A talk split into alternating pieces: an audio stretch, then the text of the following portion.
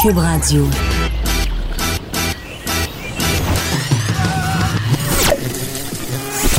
Pour elle, il n'y a jamais de mauvaise question. De 13 à 15. Les effronter. Avec Geneviève Peterson.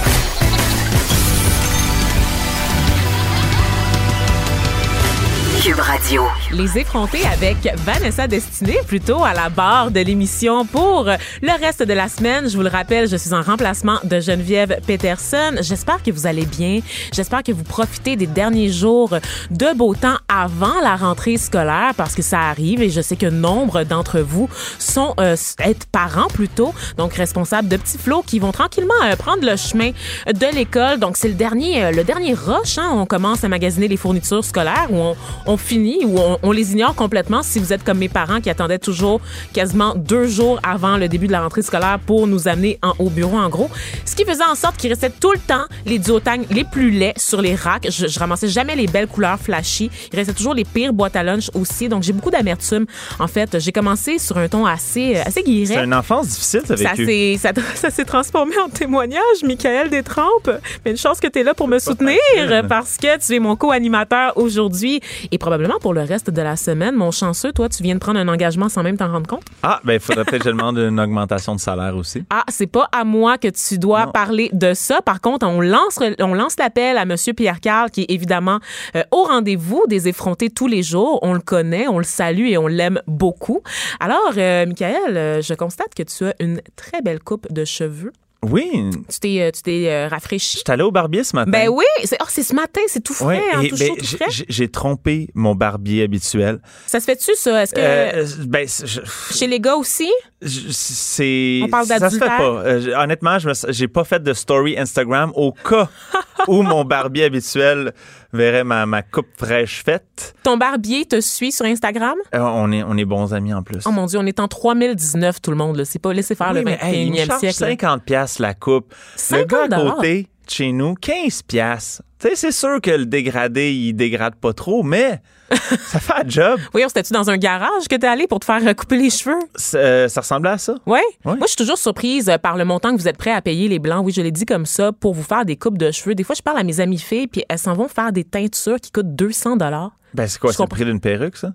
Ah oui, exactement. Une perruque 100% human hair sur la Plaza Saint-Hubert. Une perruque faite euh, avec les cheveux d'une pauvre femme indienne qui peine à nourrir ses huit enfants euh, et qui a reçu 3,99 euh, pour la perruque que j'ai payée, moi, 200 au Québec. Il n'y a pas de saut métier. Il y a- Exactement. Donc, ça te va très bien, euh, cette Mais coupe, merci. Michael. C'est pas une coupe pour la rentrée parce que toi, t'as fini l'école depuis un bon bout de temps. Ça fait un petit peu, oui. Oui, c'est ça. Il n'y avait pas d'occasion spéciale. Euh, Tu peux parler oui, longtemps de je- cheveux, Michael. As-tu remarqué? Ben, je, je préfère euh, être discret au cas où qu'on m'écoute en ce moment. Je le mets beau pour ma prochaine date. Oh mon Dieu, la fameuse date, la, la date, la suite de cette première date où tu as finalement laissé parler une fille pendant plus que cinq minutes. Donc, oui, puis, euh, hey, ils ont des au-delà choses de la simple à présentation. dire, ce monde-là. Les C'est fa- les surprenant. femmes? Ah oui, serais surprise. Incroyable! Oui. C'est un peu con quand même, des fois, sur le bord. Hein. Faut tout le temps la ramener à l'ordre, j'imagine. Bah, c'est un peu nono, je les filles. Faut, faut en prendre puis en laisser. Hein? Ah, c'est ça, c'est ça. Bon, j'espère que ça va bien, euh, ça va bien se passer et que Ben, tu vas pouvoir euh, scorer avec ta nouvelle coupe de cheveux, Michael. Oui, je suis allée là. Donc aujourd'hui, on, on a une, une émission euh, pas mal chargée. Euh, ben, comme d'habitude, en fait, on vous déçoit jamais, du moins j'espère. On va parler entre autres de Fierté Montréal. Donc vous savez, la fierté bosse en plein un peu partout au Québec. Il y a eu des célébrations aussi en Amérique du Nord plus tôt durant l'été, donc à New York, à Toronto, et on va tranquillement finir la saison avec Montréal notamment, qui est comme quand même l'épicentre de la communauté gay au Québec. Mais on souhaite quand même une bonne fierté à l'ensemble des gens qui vivent en région aussi, où on sait que c'est pas toujours facile euh, de faire partie de l'acronyme LGBTQ2IA plus 2S. Oui, et on salue les grandes corporations. on salue les grandes corporations qui vont s'approprier la fierté pour changer leur logo Facebook et tout ça et mettre plein de couleurs et euh, faire du chemin là-dessus et faire de l'argent avec ça. Est-ce que tu parles de la banque TD? Je parle de tout.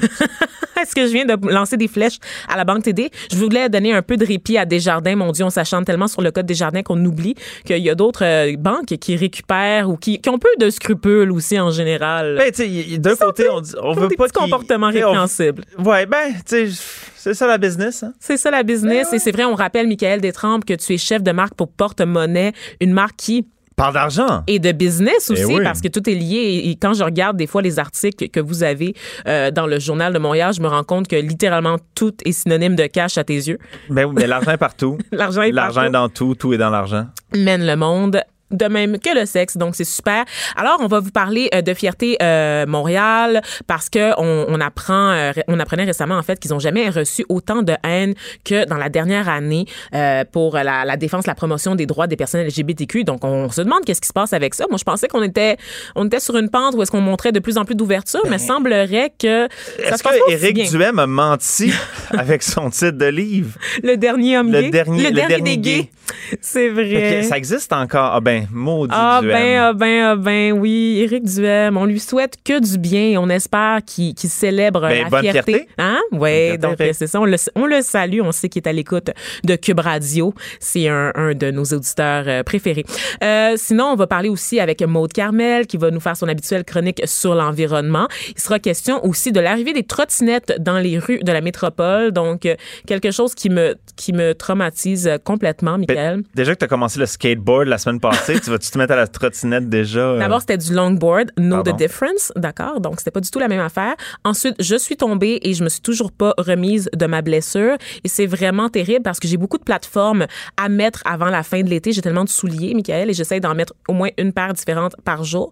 Mais là, évidemment, ma blessure m'empêche d'atteindre mon but euh, tout à fait euh, légitime. Ben, peut-être que s'il y avait eu une tige avec un guidon sur ton longboard, tu ne serais pas tombé. Qui donc, vive sait? Voilà, voilà, c'est ça. Non, tu me feras pas changer d'idée sur, euh, sur cet outil, On ce véhicule de promenade. On ne verra pas devenir une trotte- trottiniste? Une Montréal trottère. Ah, je sais pas comment ça s'appelle, mais je, je, peux pas. Des adultes qui sont debout là-dessus en costume trois pièces, ça me, ça me dépasse. Ça me dépasse. Ramenez les Segway, s'il vous plaît. Quand est-ce qu'on s'est tanné des Segway?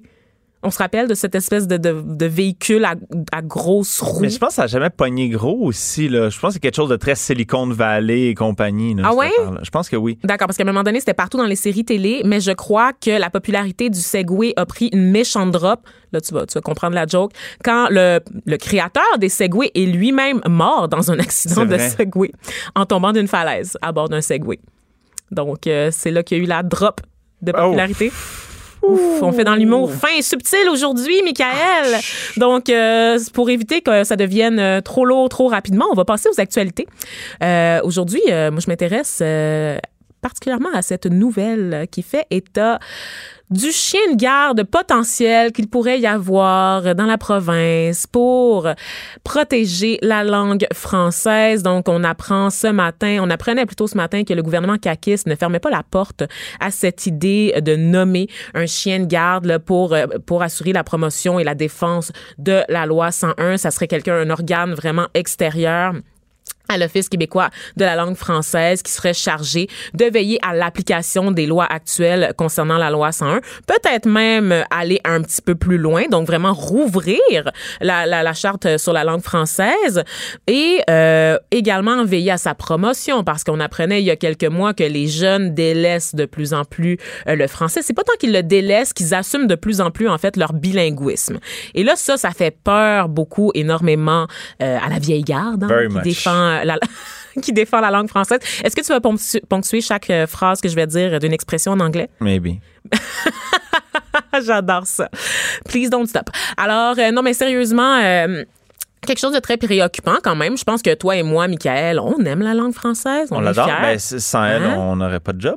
Exactement, mais on est fiers de la parler, de la langue française. Hein? Est-ce que tu vois, euh, est-ce que tu fais partie de ceux qui voient l'anglais comme un ennemi, Michael? Euh, non, pas du tout. En fait, euh, moi, j'ai l'impression que les choses vont bien. Euh, c'est sûr qu'on va toujours trouver une statistique accablante qui va dire Ah, ben là, il y a une baisse de 3% du monde. Comme je sais qu'il y a une statistique dans le dernier rapport là, euh, de l'Office euh, de la langue française, comme quoi le, le- le français euh, au travail, le- la proportion d'employés n'utilisant que le français au travail a chuté de 4 points en 5 ans, passant de 60% à 56% travailler 100% en français au travail, est-ce que si tu as des clients hors Québec, dès que tu prends un appel, là, tu parles anglais, tu, tu tu fais plus partie de la statistique des, des parfaitement unilingues français au travail. Donc, est-ce que vraiment, il, y a question de s'alarmer euh, là-dessus parce que justement, le, les gens, le partenaire pour un Québec français, la coalition, s'inquiètent de cette baisse-là. Mais moi, j'aimerais ça voir le chiffre exactement, mm. comment que ça se traduit dans la réalité? Est-ce que les gens parlent moins français ou peut-être que justement, des fois, les affaires mènent à, on s'entend, il y a la mondialisation, il y a ben, l'Internet, euh, il y a beaucoup de centres d'appel à Montréal. Avec la, la, complexification des relations d'affaires, c'est inévitable que tu vas avoir un partenaire ou un fournisseur qui n'a que l'anglais comme langue principale et tu seras forcé toi-même de la parler. Puis, puis même, tu sais, je comprends entièrement à l'époque de René Lévesque, en 77, il fallait faire une job de bras pour... non, mais il, il non, mais il y, avait, quand même de... Il fallait du mordant. Il fallait quelque chose comme la loi 101.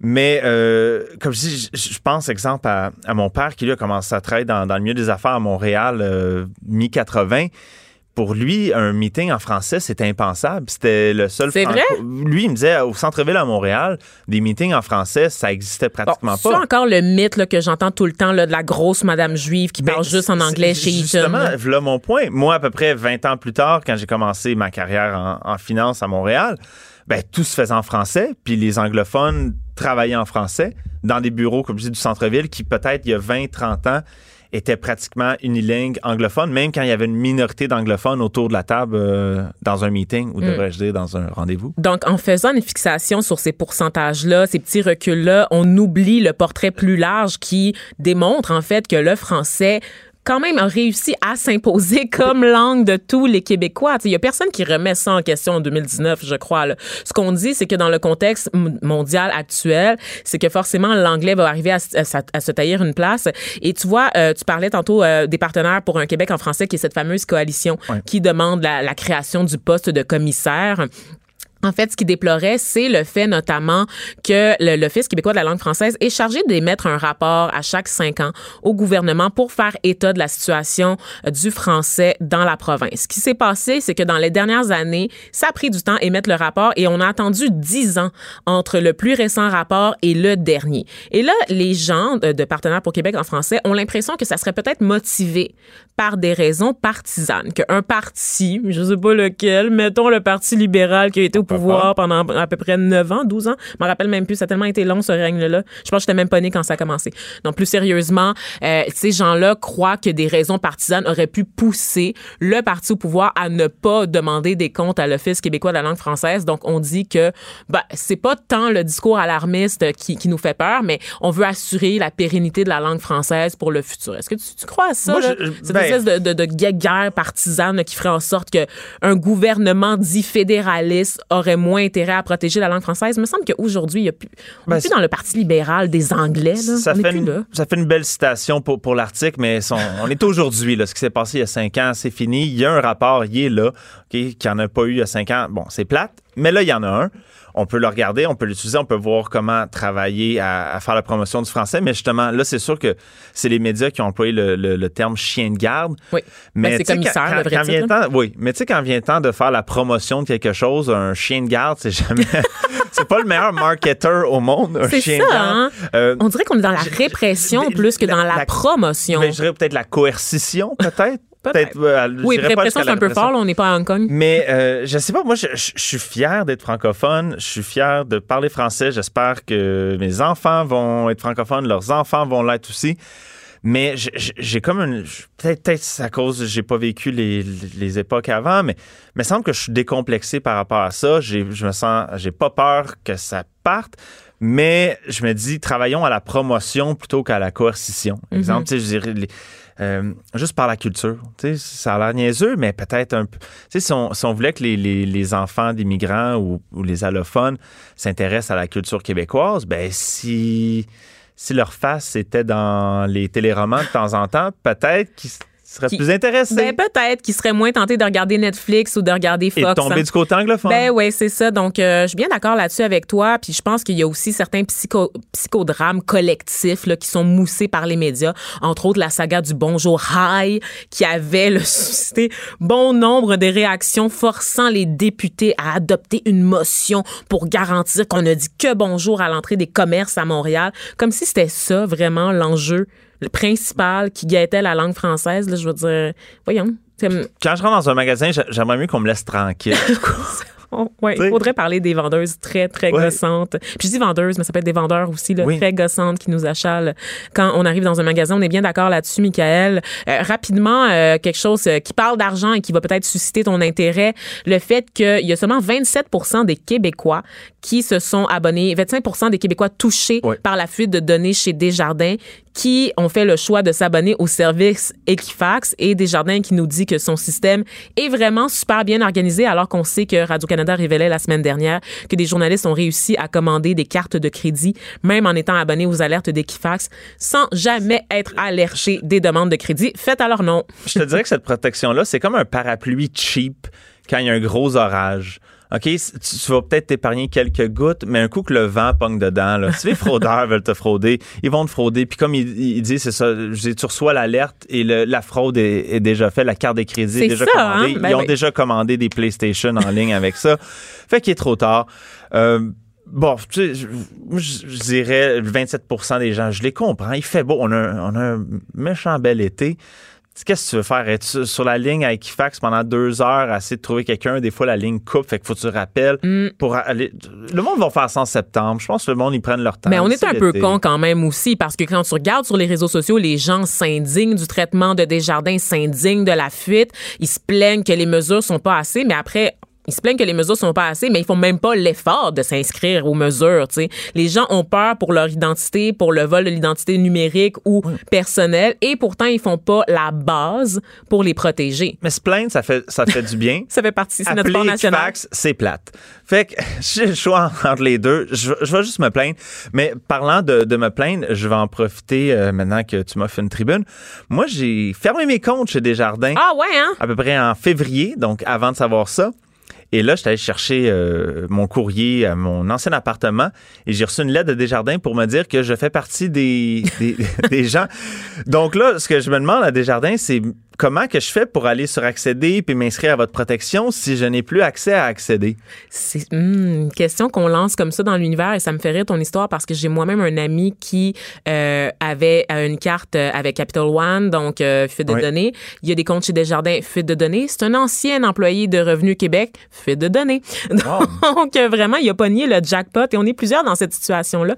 Toi, t'es chanceux, t'as pu fermer, ben même si- t'es chanceux dans ta malchance Non, parce que mais t'as pu ça. fermer tes comptes. Non, moi, Techniquement, on j'ai peut fait- pas te voler. Non, mais ça, c'était pour une autre. Non, mais c'est que là, là, ils, ont, ils ont accès à mes, Ah mes données personnelles pour, âge, pour ouais. ouvrir des comptes ailleurs. Effectivement, effectivement. C'est là que c'est là que c'est un peu plate. Puis aussi, j'ai vu là, dans. Parce que moi, je fais partie des délinquantes. hein. Je fais partie des gens qui ne sont, se sont pas encore inscrits au service de protection des données euh, chez Desjardins parce que j'avais déjà été victime d'une fuite quelques années plus tôt avec un ancien emplo- employeur et c'était l'employeur qui faisait l'inscription automatiquement pour les gens dont les données avaient été volées. Et moi, je comprends pas quand je suis cliente chez Desjardins comment ça se fait que c'est moi qui dois faire les démarches pour m'inscrire? Pourquoi c'est pas un service qui est offert par la compagnie de juste mettre tout le monde directement? Peut-être qu'on aurait plus. On aurait peut-être 100% des Québécois touchés par le vol de données qui seraient inscrits de cette façon. Je, je fais juste dire ça. Puis- je fais juste puis- dire ça. Ben, tu sais, tant qu'à lancer dans les. Je fais juste dire ça. Le, le, le PDG de, de Desjardins qui, a- qui a dit en entrevue, là, qui, euh, qui est très content parce qu'il il a enfin eu un gain net de nouveaux membres chez Desjardins depuis. Donc, il n'a pas perdu de, de clients. Ce à quoi j'ai goût de répondre, tu veux qu'on aille où? Non, mais c'est vrai, au Québec, si tu sors de- des- des centres urbains, souvent Desjardins, c'est la seule option. Puis, ça, je dis, c'est- rien pour se vanter, là, de dire, on est pris avec vous dans bien des cas. Et ils le savent, je pense. Fait que c'est ça. hein. Il n'y a pas de vanter pour te dire, comme, oh, on n'a pas perdu personne, tout le monde reste, tout le monde est bien content. Puis on on, a- reste pas parce qu'on est content. Oui, oui, c'est ça. Puis on a enregistré des gains euh, dans, le, dans le dernier trimestre, même si on a dépensé euh, 70 millions de dollars pour euh, protéger les, la- les données de 27% des Québécois touchés. Euh, ces montants-là, moi, j'espère, j'espère avoir un bonus, je le dis tout le temps, un bonus dans ma ristourne pour l'année prochaine parce que le 8 est et 13 sous que j'ai reçus dans la dernière année. Ça fait un peu pic-pic. Un petit peu. Un petit peu. Un petit peu. Tu veux. Fait que merci, Michael, euh, pour, euh, pour euh, ces actualités. Donc, un bref tour d'horizon euh, de ce qui s'est passé aujourd'hui. On va te retrouver un peu plus tard cette semaine. Un peu plus tard, c'est littéralement demain. Donc, je sais pas pourquoi je, je regarde vers l'avenir comme ça, alors qu'on est dans le moment présent, Michael. Attends, tu me demandes ça là en ondes parce que Oui, j'ai un Parce que t'as pas le choix. Tu peux pas dire non. OK. Voilà, c'est toujours un plaisir d'être avec toi, de partager le micro. De 13 à 15. Les effrontés. Un 120 minutes de radio bien effronté. On est de retour euh, avec Sandy Duperval, ambassadrice du festival Fierté Montréal. Pourquoi? Parce que Fierté Montréal dit avoir vu une augmentation dans les messages haineux et homophobes, leur étant destinés au cours de la dernière année. Et moi, je trouve ça très, très surprenant parce que, comme je le disais en début d'émission, j'avais l'impression qu'au Québec, on était ouvert, qu'on était rendu ailleurs dans les discussions euh, reliées euh, aux minorités sexuelles et pourtant de savoir que des messages haineux sont distribués à tout vent comme ça, ça me fait un peu de peine. Donc, euh, Sandy Duperval, bonjour. Bonjour. Merci d'avoir accepté euh, de, de répondre à nos questions. Ben, ça fait plaisir. Oui, d'abord, je voulais dire, euh, Sandy, euh, que euh, je vous ai vu vendredi au show de la fierté de Ariane Moffat, qui a malheureusement été quelque peu les festivités qui ont été un peu ternies par la pluie, mais une très belle animation Ben oui. là, de votre part. Merci. C'était vraiment le fun. Donc, vous-même, vous êtes porte-parole de Fierté Montréal depuis combien de temps? Ça va faire ma troisième année. C'est la troisième année. Et donc, vous, Oui. vous êtes témoin un peu des discussions là, autour de l'organisme. Ce qu'on se constate, c'est que cette année, on a reçu plus de 1000 messages haineux sur toutes les plateformes en ligne de Fierté Montréal. Donc, qu'est-ce que vous avez à dire là-dessus? Wow. Aviez-vous les fait- chiffres de votre côté? Oui, ben, Hum. j'avais, moi, j'en ai vu quelques-uns passer sur des, ré- des réseaux sociaux de, de- Ah, des ouais. amis ou d'autres personnes. Euh, c'est sûr que maintenant, avec ce qu'on, ce qu'on constate, ben, on vient de justifier la raison d'être de Fierté Montréal. Si, euh, si c'était tout beau, euh, que tout le monde avait juste du positif à, à dire sur la communauté LGBTQ+, on serait pas ici. On n'aurait pas besoin de faire une parade. On n'aurait pas besoin de faire de la sensibilisation. Mais on est encore là où ce que les gens euh, soit sont complètement euh, dans le champ parce qu'il y a des commentaires tu fais comme ben voyons donc. Euh, Puis ou sinon les gens sont complètement insensibles aux défis de, la communauté en soi. Donc euh, je pense qu'avec tout ce qu'on voit avec les messages haineux, c'est définitivement euh, confirmé que oui, on a encore besoin d'une fierté. Mhm. Et vous, dans qu'est-ce que qu'est-ce que vous pensez qui explique là cette cette abondance de commentaires haineux sur la réalité LGBTQ parce que me semble qu'aujourd'hui on n'en a jamais autant parlé du respect des différences, de la place des minorités sexuelles dans le discours public, dans les œuvres de fiction aussi, sur les plateaux de télévision. Donc tranquillement ça s'impose, c'est plus derrière les portes closes la différence sexuelle. Donc qu'est-ce qui explique selon vous là cette avalanche de, de messages haineux? Oui, mais en ce moment, on voit une, euh, une montée fulgurante de la, la droite euh, extrême. Et c'est que tout ce qui n'est pas nécessairement euh, homogène, blanc, euh, dans la société dans laquelle on vit en ce moment, commence à à être un peu de- un peu victime de, de ce genre de mouvement-là. Euh, quand on regarde nos, nos cousins américains, c'est ce qui se passe aux États-Unis. Moi, j'y ai été assez longtemps. Je Ah peux oui, vous dire hein? que c'est la tension est palpable. Euh, puis c'est ça qui est plat, c'est que maintenant, oui, euh, en- la société, elle a fait beaucoup De de, chemin. de pas vers l'avant, Mhm. de chemin. Par contre, on voit qu'il y a un petit recul. Il y a des gens que, tu sais, c'est- c'est plus euh, c'est la montée fulgurante de la race supérieure par rapport au reste du monde parce que on s'entend c'est c'est pas juste la communauté LGBTQ c'est tout ce qui est minoritaire tout ce qui est différent Euh, et, et parce que maintenant ils ont une plateforme ils ont euh, on regarde le, le président américain qui, qui se Oui. permet de, de dire un peu tout ce qu'il veut euh, sur tout ce qui est différent de, de, de, de ce que de, de ce qu'il est ou de, de ses compatriotes. Et là, on se retrouve un peu à être euh, dans la mire euh, de la haine. Mais euh, c'est vrai que au niveau de la communauté LGBTQ+, c'est un peu, on s'attendait pas du tout à ça. Parce qu'on se dit exactement à la télévision, on a beaucoup plus de visibilité, euh, on a fait beaucoup de chemin, mais malheureusement, il y a des gens à qui ça fait pas plaisir, puis eux veulent aussi se sentir valorisés, se sentir, euh, ils, veulent s'exprimer, puis les réseaux sociaux, c'est c'est vraiment une place pour ça. Tout le monde peut dire un peu n'importe quoi.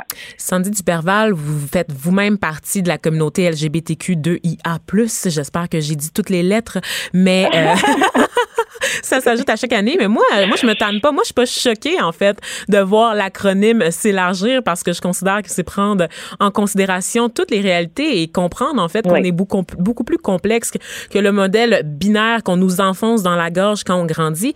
Mais donc, vous êtes vous-même, euh, vous faites partie euh, vous-même de la communauté. Vous êtes une femme noire, je le précise, mhm. parce que euh, je trouve que c'est un élément important au niveau de la double discrimination qui est subie à, à l'intérieur de la communauté ou à l'extérieur de la communauté quand on fait partie de deux groupes minoritaires. Est-ce que vous avez quelque chose à dire là-dessus?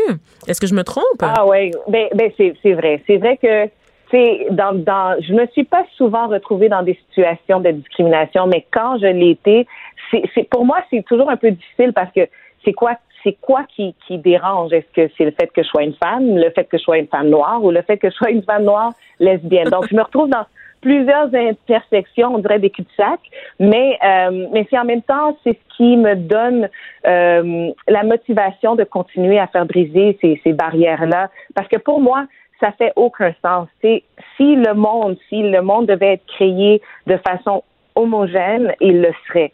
Et pourtant, on est chacun de nous est authentique et différent à sa à sa façon. Euh, Peut-être que la société préfère catégoriser pour pour créer un système organisationnel, mais à la fin de la journée, il n'y a aucun d'entre nous qui est pareil. Euh, puis je pense que pour moi, j'embrasse toutes mes intersections. Mhm. J'aime ce que je suis. J'aurais rien changé, même si ça m'a pris beaucoup de temps avant d'accepter mon homosexualité. Tu sais, euh, il y a un tabou dans notre communauté, hein.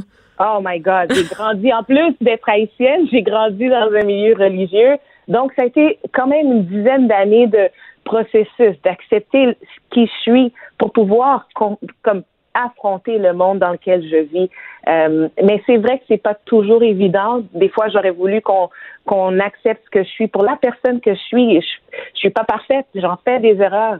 Par contre, c'est difficile quand les gens me jugent par rapport à ma couleur, par rapport à mon homosexualité ou juste par le fait que je sois une femme, parce que des misogènes, il y en a partout. Là, j'en reviens, j'en reviens pas comme à chaque fois que ça arrive, je suis comme c'est quoi le rapport, mais mais ça fait partie de ma réalité. Hmm. Et là, euh, vous me permettrez quand même, bon, c'est sûr qu'on parle des, des, violences extérieures à la communauté LGBTQ, euh, plus où est-ce qu'on on sait qu'il y a des messages haineux qui circulent, surtout associés, bon, à l'extrême droite ou à l'alt-right aux États-Unis, donc la droite alternative. Euh, mm-hmm. Moi, l'année dernière, j'ai fait un, un, texte pour Tabloïd euh, dans lequel je parlais de l'état du village gay à Montréal.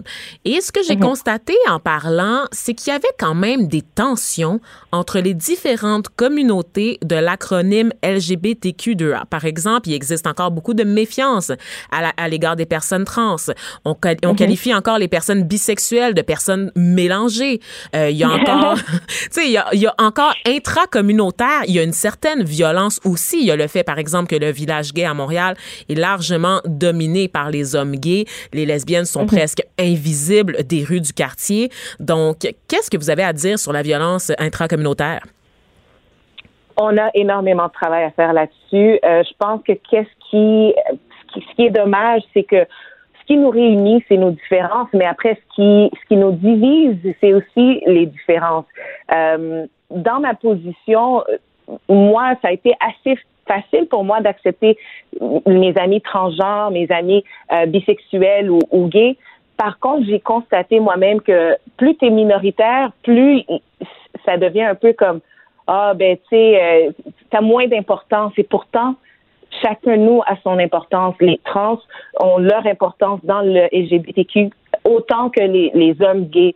Euh, donc, c'est une question de il y a, il y a encore de l'éducation à faire à l'intérieur de, la communauté où ce que les gens se côtoient peut-être pas assez, peut-être que c'est un manque de visibilité, peut-être que c'est un manque de, euh, discussion, de poser des bonnes questions, mais c'est ce que c'est ce que Fierté Montréal fait, c'est avec des, les activités qu'on offre, on essaie de créer des ponts pour que les gens puissent se parler, puissent avoir ces discussions difficiles-là. Parce que, tu sais, on, on, s'entend, oui, les femmes lesbiennes dans le village, ils ont presque zéro endroit où ce que euh, qui, qui, sont dédiés. Ben oui, ils ont toutes fermé. Exactement. Mais maintenant, euh, la réalité même des, des clubs de lesbiennes, c'est que il n'y a pas assez, euh, c'est pas assez rentable pour les, les, les entrepreneurs qui s'embarquent dans ce genre d'aventure-là. Maintenant, est-ce que euh, il y a des solutions, oui. Et je pense que c'est important que les, les, les, personnes qui sont impliquées puissent euh, envoyer, envoyez-nous des messages, parlez-nous un peu de votre opinion, euh, dites-nous à Fierté Montréal qu'est-ce qu'on peut faire pour aider à créer des espaces pour, les femmes, pour les personnes trans, puis continuer de l'avant parce qu'il faut vraiment qu'on essaie d'évoluer avec tout le monde. Mhm. Il y a un collègue de, de, CBC qui posait une question fort intéressante, Gretel Kahn, qui demandait au début de la semaine, justement pour euh, la fierté, est-ce que le village gay de Montréal devient et malheureusement contraint à disparaître parce qu'il devient de moins en moins gay? Le fait que ce village-là euh, s'est tranquillement transformé en un endroit où les gens vont manger, vont boire, vont sortir entre amis, on perd un peu l'aspect politisé euh, du village qui a servi de refuge à des gens de la communauté LGBTQ euh, au tournant des années 70 au Québec. Il y a une espèce de dépolitisation de l'espace qui fait en sorte mhm. que certains gays, en fait, vont migrer. Ben, puis là, je dis gay, mais certains membres, les minorités sexuelles, pardon, vont migrer, vont carrément juste changer de quartier. Est-ce que, est-ce que vous craignez pour l'avenir du village gay à Montréal? En fait, parce que j'ai voyagé comme aux quatre coins du monde, je peux vous mhm. dire que le village gay de Montréal est encore le plus grand en, en Amérique du Nord. D'accord. Oui, c'est vrai parce que vous êtes DJ, hein, je le rappelle, je le précise parce que ça n'avait pas été mentionné en début d'entrevue. Vous êtes aussi DJ. Oui, oui. Euh, j'ai voyagé en Asie, j'étais euh, au Liban, au Maroc, etc. Puis, je peux vous dire que oui, le village gay de Montréal est encore un des plus grands, un des plus euh, visibles, des plus larges en Amérique du Nord. Par contre, oui, on voit qu'il y a une, une genre de direction un peu bizarre parce que il y a quelques années, le, le, vice-président de Fierté Montréal s'est fait agresser dans le village. Euh, il y a encore énormément de personnes, même des gens que je connais, des DJ, qui se sont fait tabasser dans le village. tu te dis, ben, tu sais, c'est le village gay, les gens qui viennent là, euh, ils savent à quoi s'attendre, pourquoi ils se sentent obligés de nous menacer. Euh, par contre, on, réalise que il y a un travail à faire au niveau plus des, il faut avoir plus de centres communautaires. Mhm. Il faut que les gens, il faut pas partir du village. Au contraire, il faut commencer à, recommencer à pour réinvestir les lieux, c'est ce que vous dites. exact, exactement. C'est pas assez de d'avoir juste des entreprises ou d'avoir des, des projets de condos. exactement. Il faut que les centres communautaires soient euh, priorisés. Il faut que les services qui vont à, la communauté LGBTQ+, soient priorisés dans le village pour qu'ils puissent survivre. Euh, c'est extrêmement important parce que ça fait partie de l'histoire et du patrimoine LGBTQ+. C'est super. Et là, on a, on a parlé de trucs quand même un peu dark. On a parlé des enjeux pour la communauté gay. Euh, vous êtes quand même porte-parole de Fierté Montréal. Donc, dites-moi, Sandy Duperval, de quoi êtes-vous fière cette année pour, la, pour cette édition, pour cette nouvelle édition de la Fierté? Je suis extrêmement fière de la progression et surtout de l'harmonie parce que oui, euh, on, on, parle de tout ce qui, euh, qui nous fait de l'ombre. Par contre, l'ombre ne peut pas exister sans la lumière. Et je peux vous dire que oui, ça se passe très bien au niveau de euh, les pourparlers, au niveau des différents services qui sont offerts. Puis euh, on réalise en 11 jours de, de, de, de festivités, il y a plus de plus de 250 activités euh, et dans, à la journée communautaire, on va présenter plus, plus de 150 différents organismes qui desservent la communauté LGBTQ+. Avez-vous quelques exemples? Qu'est-ce qu'on offre comme service à la communauté LGBTQ+. Ben, il y a le service interligne, il y a le service émergence, euh, il y a l'organisme émergence, le Gris Montréal, euh, il y a exactement, il y a, il y a beaucoup, de, il y a les journées littéraires où ce qu'on met la lumière sur les, sur les auteurs. Ah. Plus. Donc, c'est ça. Non, là, on est, c'est oui, c'est un gros party. On, à tous les jours, on a des spectacles. On, présente aussi des artistes de la communauté LGBTQ+, mais on, on, y va en profondeur. On a des journées familiales où ce que les, les parents... Ah oui, hein, tout l'enjeu de l'homoparentalité, c'est hot, ça. Exactement. Donc, cette année, on voit vraiment le, que Fierté a pris le temps d'écouter tous les messages et tous les gens qui avaient euh, des, suggestions et on les a mis en action. Et donc, moi, je suis très fière de la progression. Ben, c'est très cool de voir qu'on s'éloigne tranquillement de cette espèce d'image là, très stéréotypée de gens qui s'agitent les faunes là, sur un char allégorique et d'aller justement, non, mais tu sais, avec des chaps en cuir, là, d'aller justement dans la profondeur parce que c'est, tellement complexe l'identité des membres de la communauté LGBTQ2IS+, J'essaie toujours de l'avoir. Merci, Sandy Duperval, d'avoir été avec nous. Euh, très apprécié. Donc, je le rappelle, vous êtes ambassadrice du festival Fierté Montréal. Vous êtes aussi DJ, donc on peut vous entendre dans quelques boîtes de nuit et notamment des hauts lieux, je crois au Ping Pong Club ou d'autres lieux de rendez-vous de la communauté lesbienne à Montréal. Donc, euh, et vous êtes animatrice. Vous avez animé fièrement le concert d'Ariane Moffat le vendredi dernier là, euh, lors de l'ouverture des festivités entourant la fierté. Donc, merci d'avoir été avec nous.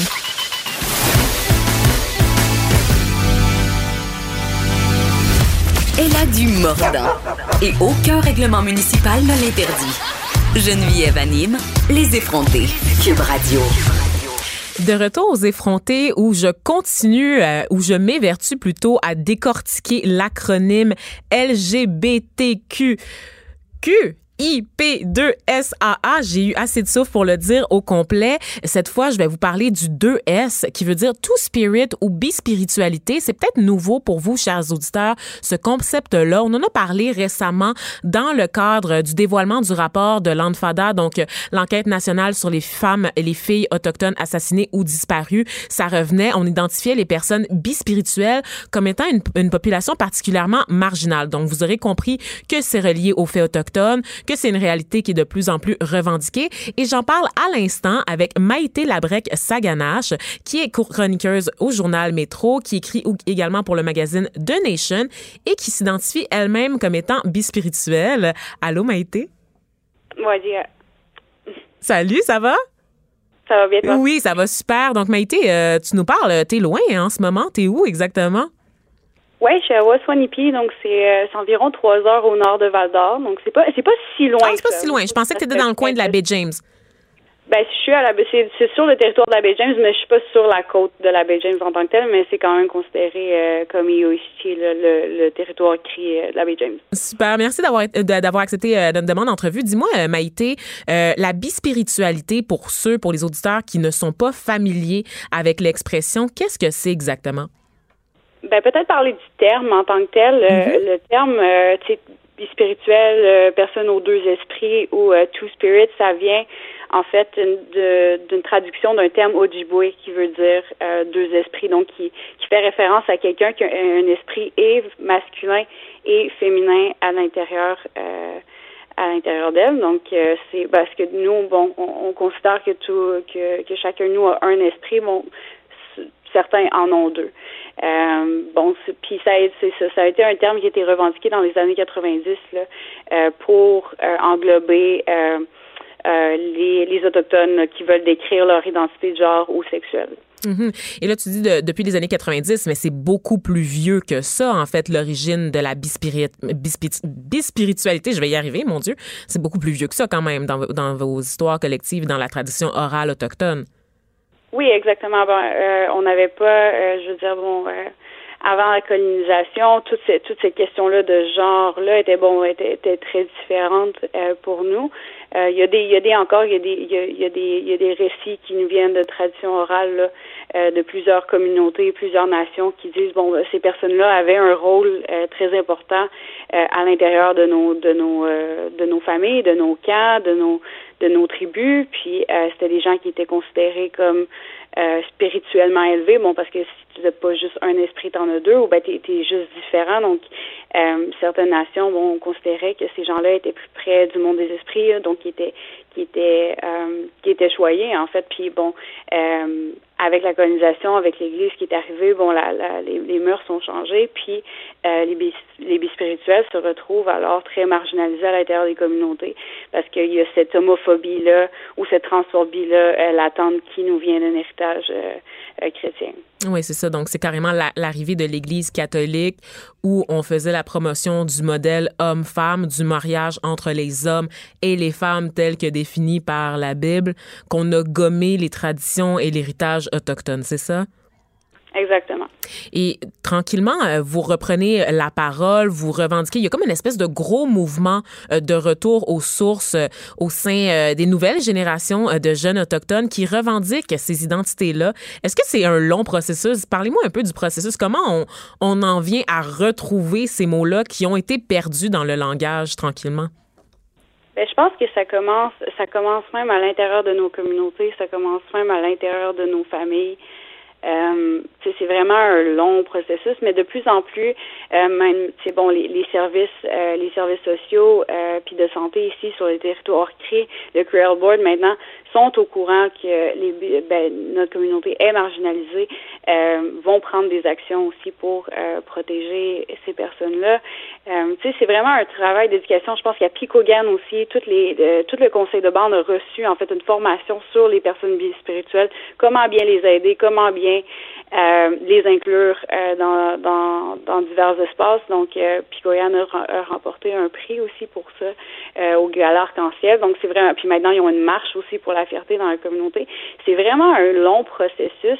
Puis même à l'intérieur de nos cérémonies, je veux dire, tu nous les femmes, on est, euh, on, on on nous dit de, de, porter une jupe. Bon, il y, a des, il y a des enseignements autour de ça, des jupes à ruban. Nos jupes sont sont super belles en cérémonie, mais il y a des il y a certaines femmes qui vont qui, qui vont qui vont un peu euh, se déplacer là sur le spectre du genre qui des fois se sentiront pas à l'aise de porter une jupe puis tu sais c'est c'est d'aller le dire sans sans se faire euh, sans sans avoir l'air de, de, de, vouloir désobéir tu sais. Mm-hmm. euh, c'est c'est de puis bon, donc de ramener ça aussi dans nos cérémonies. Puis même que bon il y a même dans c'est ça dans, dans dans le milieu des cérémonies aussi les les ce qu'on appelle les medicine men sont, sont au courant de ça maintenant, essaient de d'avoir des de, de retrouver ces teachings là aussi autour de autour de notre communauté, comment on était perçu avant, mais bon, quand on a avec la colonisation, des fois, c'est, dur de, de, retrouver ces histoires-là, puis ces, ces faits-là aussi. Ben c'est ça. Euh, Parce qu'on constate que c'est quand même un traumatisme. Est-ce que vous constatez une certaine résistance dans la communauté euh, au fait de se réapproprier cette partie-là de, de, de, votre histoire? Parce que je me permets une parenthèse. Euh, il y a deux ans environ, pour un autre média, j'avais été voir un film, Two Soft Things and Two Hard Things, qui était un film qui parlait des, des, des célébrations de la fierté gay au Nunavut pourquoi Two Soft Things et Two Hard Things, deux choses douces, c'est le mot pour décrire lesbienne en langue euh, inuk, et euh, deux choses dures, des choses qui se frottent, c'est le mot pour décrire gay. Et c'est des mots qui avaient été complètement évacués du langage par l'arrivée de la colonisation. Et quand des jeunes, justement, ont décidé de fouiller dans leur passé puis de se réapproprier leur identité, de dire, regardez, moi j'ai une orientation sexuelle différente du modèle hétérosexuel, beaucoup d'aînés dans les villages montraient de la résistance parce qu'ils avaient été tellement traumatisés. Parce qu'évidemment, qu'on essaie de gommer ton identité à force de coups, à force d'isolation, à force de châtiment corporel, ça devient comme marqué dans ta peau. Donc, ils voulaient pas revenir, ils voulaient pas se réapproprier l'identité qu'ils avaient perdue. Est-ce que tu as constaté ça? Oui, exactement. Puis, oui, c'est ça. Puis des fois, oui, il y a, il y a des... Il y a, il y a de la résistance dans les communautés. Euh, dans certaines communautés, dans certaines communautés aussi, la, la, il y a encore une très forte présence de l'Église aussi. Euh, donc, il y a des communautés où ça passe mieux. Euh, mais je dirais que de plus en plus, bon, euh, de plus en plus, il y, a, il y a du progrès là à ce niveau-là. Mm Et dis-moi, euh, toi-même, ton expression, l'expression de ton, euh, de ta bispiritualité, ça se traduit comment? Parce que je sais que tu fais, on, je te stocke sur les réseaux sociaux et j'ai aucune gêne à le dire. je suis la reine du stockage et je sais que tu participes régulièrement. j'ai no shame. Que tu participes régulièrement à des activités de chasse qui sont normalement euh, réservées aux hommes. Donc, je crois que et là, tu me corrigeras si je me trompe, Maïté. Je crois que normalement les femmes s'occupent de nettoyer la viande et les hommes vont chasser, mais toi, parce que tu t'identifies comme étant bispirituel, tu as l'opportunité de faire les deux? Euh, ben, je pense que, moi, je passe beaucoup de temps avec mon oncle. Puis mon oncle, l'autre fois, il m'a dit, il m'a dit, tu sais quoi, ma nièce, il dit, tu peux pas, tu peux pas, euh, tu peux pas te fier sur personne. Je vais tout t'apprendre, fait que tu vas tout savoir quoi faire dans le bois. Fait que euh, je pense que tu sais, je pense que j'ai la chance d'avoir des membres de ma famille aussi. Puis j'ai même pas besoin de, le dire que que je suis bispirituelle. Tu sais, pour eux c'est comme c'est normal si je veux le faire, euh, si je me sens à l'aise de le faire, ben il faut, ils vont ils vont m'apprendre. Euh, mais tu sais, puis même que tu sais, euh, je trouve que être dans le bois, j'ai pas besoin de j'ai pas besoin d'être ce qu'on ce qu'on dit femme presenting. Tu sais. Mm-hmm je peux être je peux être comme je veux dans le bois. C'est ce qui est vraiment ce qui est vraiment le fun parce qu'il y a personne qui est là pour il y a personne qui est là pour me juger. On est pas mal tout seul puis il y a pas de réseau là. Fait que il y a pas de réseau cellulaire. Donc euh, c'est juste moi, mon oncle, des fois mon euh, mes cousins. Euh, fait que je peux tu sais je pense que ça a été mon safe mon safe place pour être vraiment qui je voulais être. Mm-hmm. euh, sans les standards de beauté, sans les standards de genre et tout ça. Donc ouais, ça me ça m'a vraiment aidé. Puis même mon côté, mon mon, mon côté masculin qui ressort plus des fois. Euh, pour moi, ça a été euh, ça a été euh, un safe place aussi pour contre beaucoup d'abus. Tu sais, ma masculinité, ça me fait sentir plus forte, ça me fait sentir plus moins vulnérable. Euh, puis ça, j'ai j'ai appris à, à j'ai appris à l'accepter aussi. Là. Mm. Fait que ouais, ouais, non, je pense que ça ça se traduit pour ce, comme ça là vraiment. Donc, un processus de réaffirmation de ton identité qui a certainement été bénéfique, m'a été, et on l'espère que ça l'est pour tous les jeunes et les moins jeunes qui, qui tranquillement redécouvrent leur bi-spiritualité. Donc, merci. Merci d'avoir été avec nous, Maïté, puis d'avoir euh, partagé un peu de cette réalité, donc des minorités euh, sexuelles au sein euh, des communautés autochtones. Merci. Geneviève Peterson, la seule effrontée qui sait se faire aimer. Jusqu'à 15. Vous écoutez Les effrontés. De retour aux effrontés, toujours avec Vanessa Destinée, votre effrontée euh, préférée, effrontée qui a de la misère à prononcer CR, mais c'est normal, c'est parce que je suis noix. Euh, pour vrai, sur les réseaux sociaux, on vient de partager, moi je profite de la fin de la saison d'été pour me faire de la plug. J'ai un micro, fait que je me fais de la plug pour les shows à venir à l'automne. Tu comprends-tu? Genre, j'empiète sur la qualité de l'émission de Geneviève pour parler de mes propres projets à moi. Mais je pense que ça, ça, ça marche comme ça de toute façon dans le showbiz québécois. Et là, je parle pas tout seul. Hein. J'ai l'air de monologuer toute seule, mais je suis en compagnie de Thomas Levac qui acquiesce et qui me donne 100% raison sur tout ce que je viens de dire. Ça fait 10 ans que je suis dans le show business et je te confirme que c'est comme ça que ça fonctionne. C'est des shows de plug, hein? Fait que je, je ne suis pas en reste. Et tranquillement, sur la page de Cube Radio, ben, on a partagé une photo euh, de ce qui s'en vient à l'automne, un projet euh, que je pilote sans dévoiler de détails parce qu'on aime ça garder le suspense. Ça s'en vient début octobre, euh, début septembre plutôt. Et c'est une photo de moi, femme noire, en compagnie d'un autre noir, d'une femme voilée, d'un monsieur qui a l'air arabe, mais on le sait pas, on le devine pas, mais je vous confirme. Fares est, est un petit peu arabe. Il est un petit peu beaucoup arabe et d'un homme asiatique. Donc les commentaires en ce moment, c'est le free for all, tout le monde se donne en show. Et il y a quelqu'un qui a dit, c'est quoi cette photo de marde de la provocation? Ça, c'est Normand. Moi, j'aime. Ce que j'aime, c'est que tout le monde sourit. C'est juste ces cinq personnes autour d'une table très heureux d'être ensemble. La seule provocation semble reliée à notre couleur de peau. Alors, euh, moi, j'ai beaucoup de questions pour ces personnes-là. Est-ce que le simple fait d'exister est une provocation? C'est vraiment la question que je me pose parce que honnêtement, je sais pas quoi faire quand je suis sur une photo assise dans les studios de Cube, tout sourire avec des amis à moi. C'est inacceptable. Mais mets cinq hommes blancs assis autour de la même table dans les studios de Cube Radio, puis il y a personne qui trouve rien à redire. Je, je pense pas que on dirait ah, je vois pas des féministes écrire ah de la provocation en gros caractère très très fâché. Et ça c'est un peu le struggle du fait d'être une personne racisée dans la société, particulièrement au Québec, c'est que peu importe ce qu'on fait, peu importe ce qu'on dit, avant de s'attaquer à mes idées, on va toujours toujours s'attaquer à ma couleur de peau. On va demander la pertinence de mon existence. On va me demander pourquoi je suis là. Pourquoi je m'intéresse au sujet? Moi, il y a des sujets dont j'ai même pas le droit de parler parce que je suis une femme noire. Peu importe que je sois née au Québec, à Montréal, que j'ai même pas, que je connais Depuis mieux. que Piqué Souben a été changé, t'as plus d'opinion sur le hockey. J'ai plus d'opinion sur rien. Non, mais sérieusement, c'est fou. Moi, je, je, connais mieux la société québécoise que la société haïtienne. J'ai même pas encore été en Haïti dans ma vie, OK? Le Québec, c'est la, la seule oui, la seule terre sur laquelle tu as été, oui. Oui, que je connais Mais j'ai pas le droit de me prononcer sur Ben, quoi que ce soit qui a un lien avec le Québec parce que quand je le fais, on me revire de bord puis on me dit que c'est de la provocation puis que c'est de la marde. Salut Normand, encore une fois, on salue Normand qui dit que, que c'est une photo de marde. Donc, euh, la tienne est pas, est pas super. Honnêtement, sur Facebook, là, Normand, on va se le dire, là, fait que tu garderas tes petits commentaires pour toi. Fait que Thomas, est-ce que tu me comprends ou est-ce que tu me comprends pas? En tant qu'homme blanc, qu'est-ce qu'est-ce qui qu'est-ce qui se passe? Moi, ce qui est particulier, c'est que j'ai un podcast depuis quelques semaines et moi, je suis vraiment, vraiment, vraiment, vraiment privilégié en tant qu'homme blanc, hétéro. C'est lorsqu'on s'attaque à moi, on s'attaque toujours à mes idées. Ah, c'est l'avantage que j'ai. Moi, j'ai collaboré beaucoup, beaucoup, beaucoup avec des, euh, soit avec des femmes ou avec des, euh, des hommes, euh, des maghrébins. ou, Des êtres inférieurs, donc? peut-être inférieurs, mais j'ai rarement collaboré avec des blancs. Et ce que j'ai observé, ce que je trouve toujours, toujours, toujours triste, c'est mes amis, mes collègues, femmes ou racisés, comme on- je déteste cette expression, mais j'en trouve pas d'autres. Dès qu'on veut les discréditer, on sort toujours, retourne dans ton pays. Ou maudite femme ou t'es laide. C'est ce qui est malheureux. toutes, les- toutes mes amies filles, c'est t'es laide. Et mes amis, c'est retourne dans ton pays. Et c'est. Oui, c'est. Juste tes LED. T'es laide. Ça arrive souvent, souvent, souvent.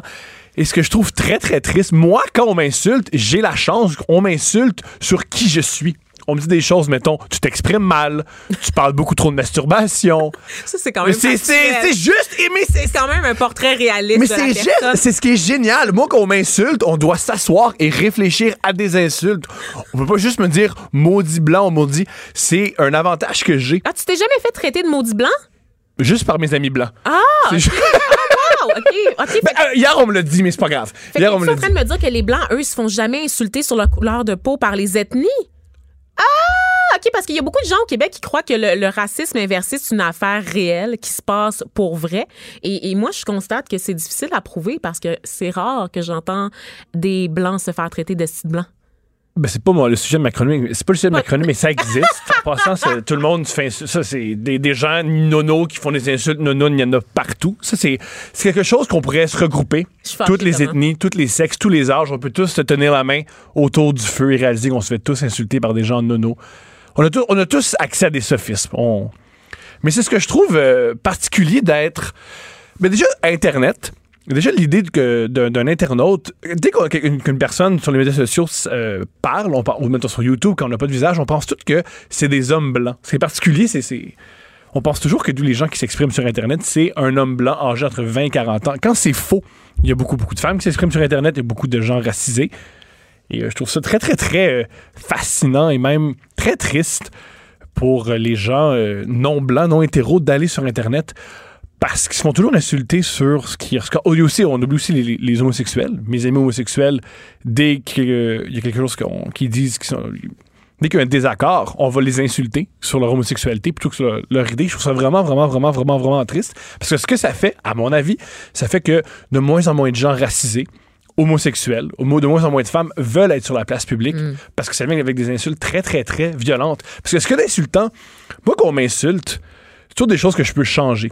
Déjà qu'on me dit t'es, pas drôle, ben soit je peux faire des, meilleures blagues ou des fois je fais dire t'es pas drôle, c'est une sorte de qualité. Il y a des gens, jamais pensé à changer de carrière, Thomas?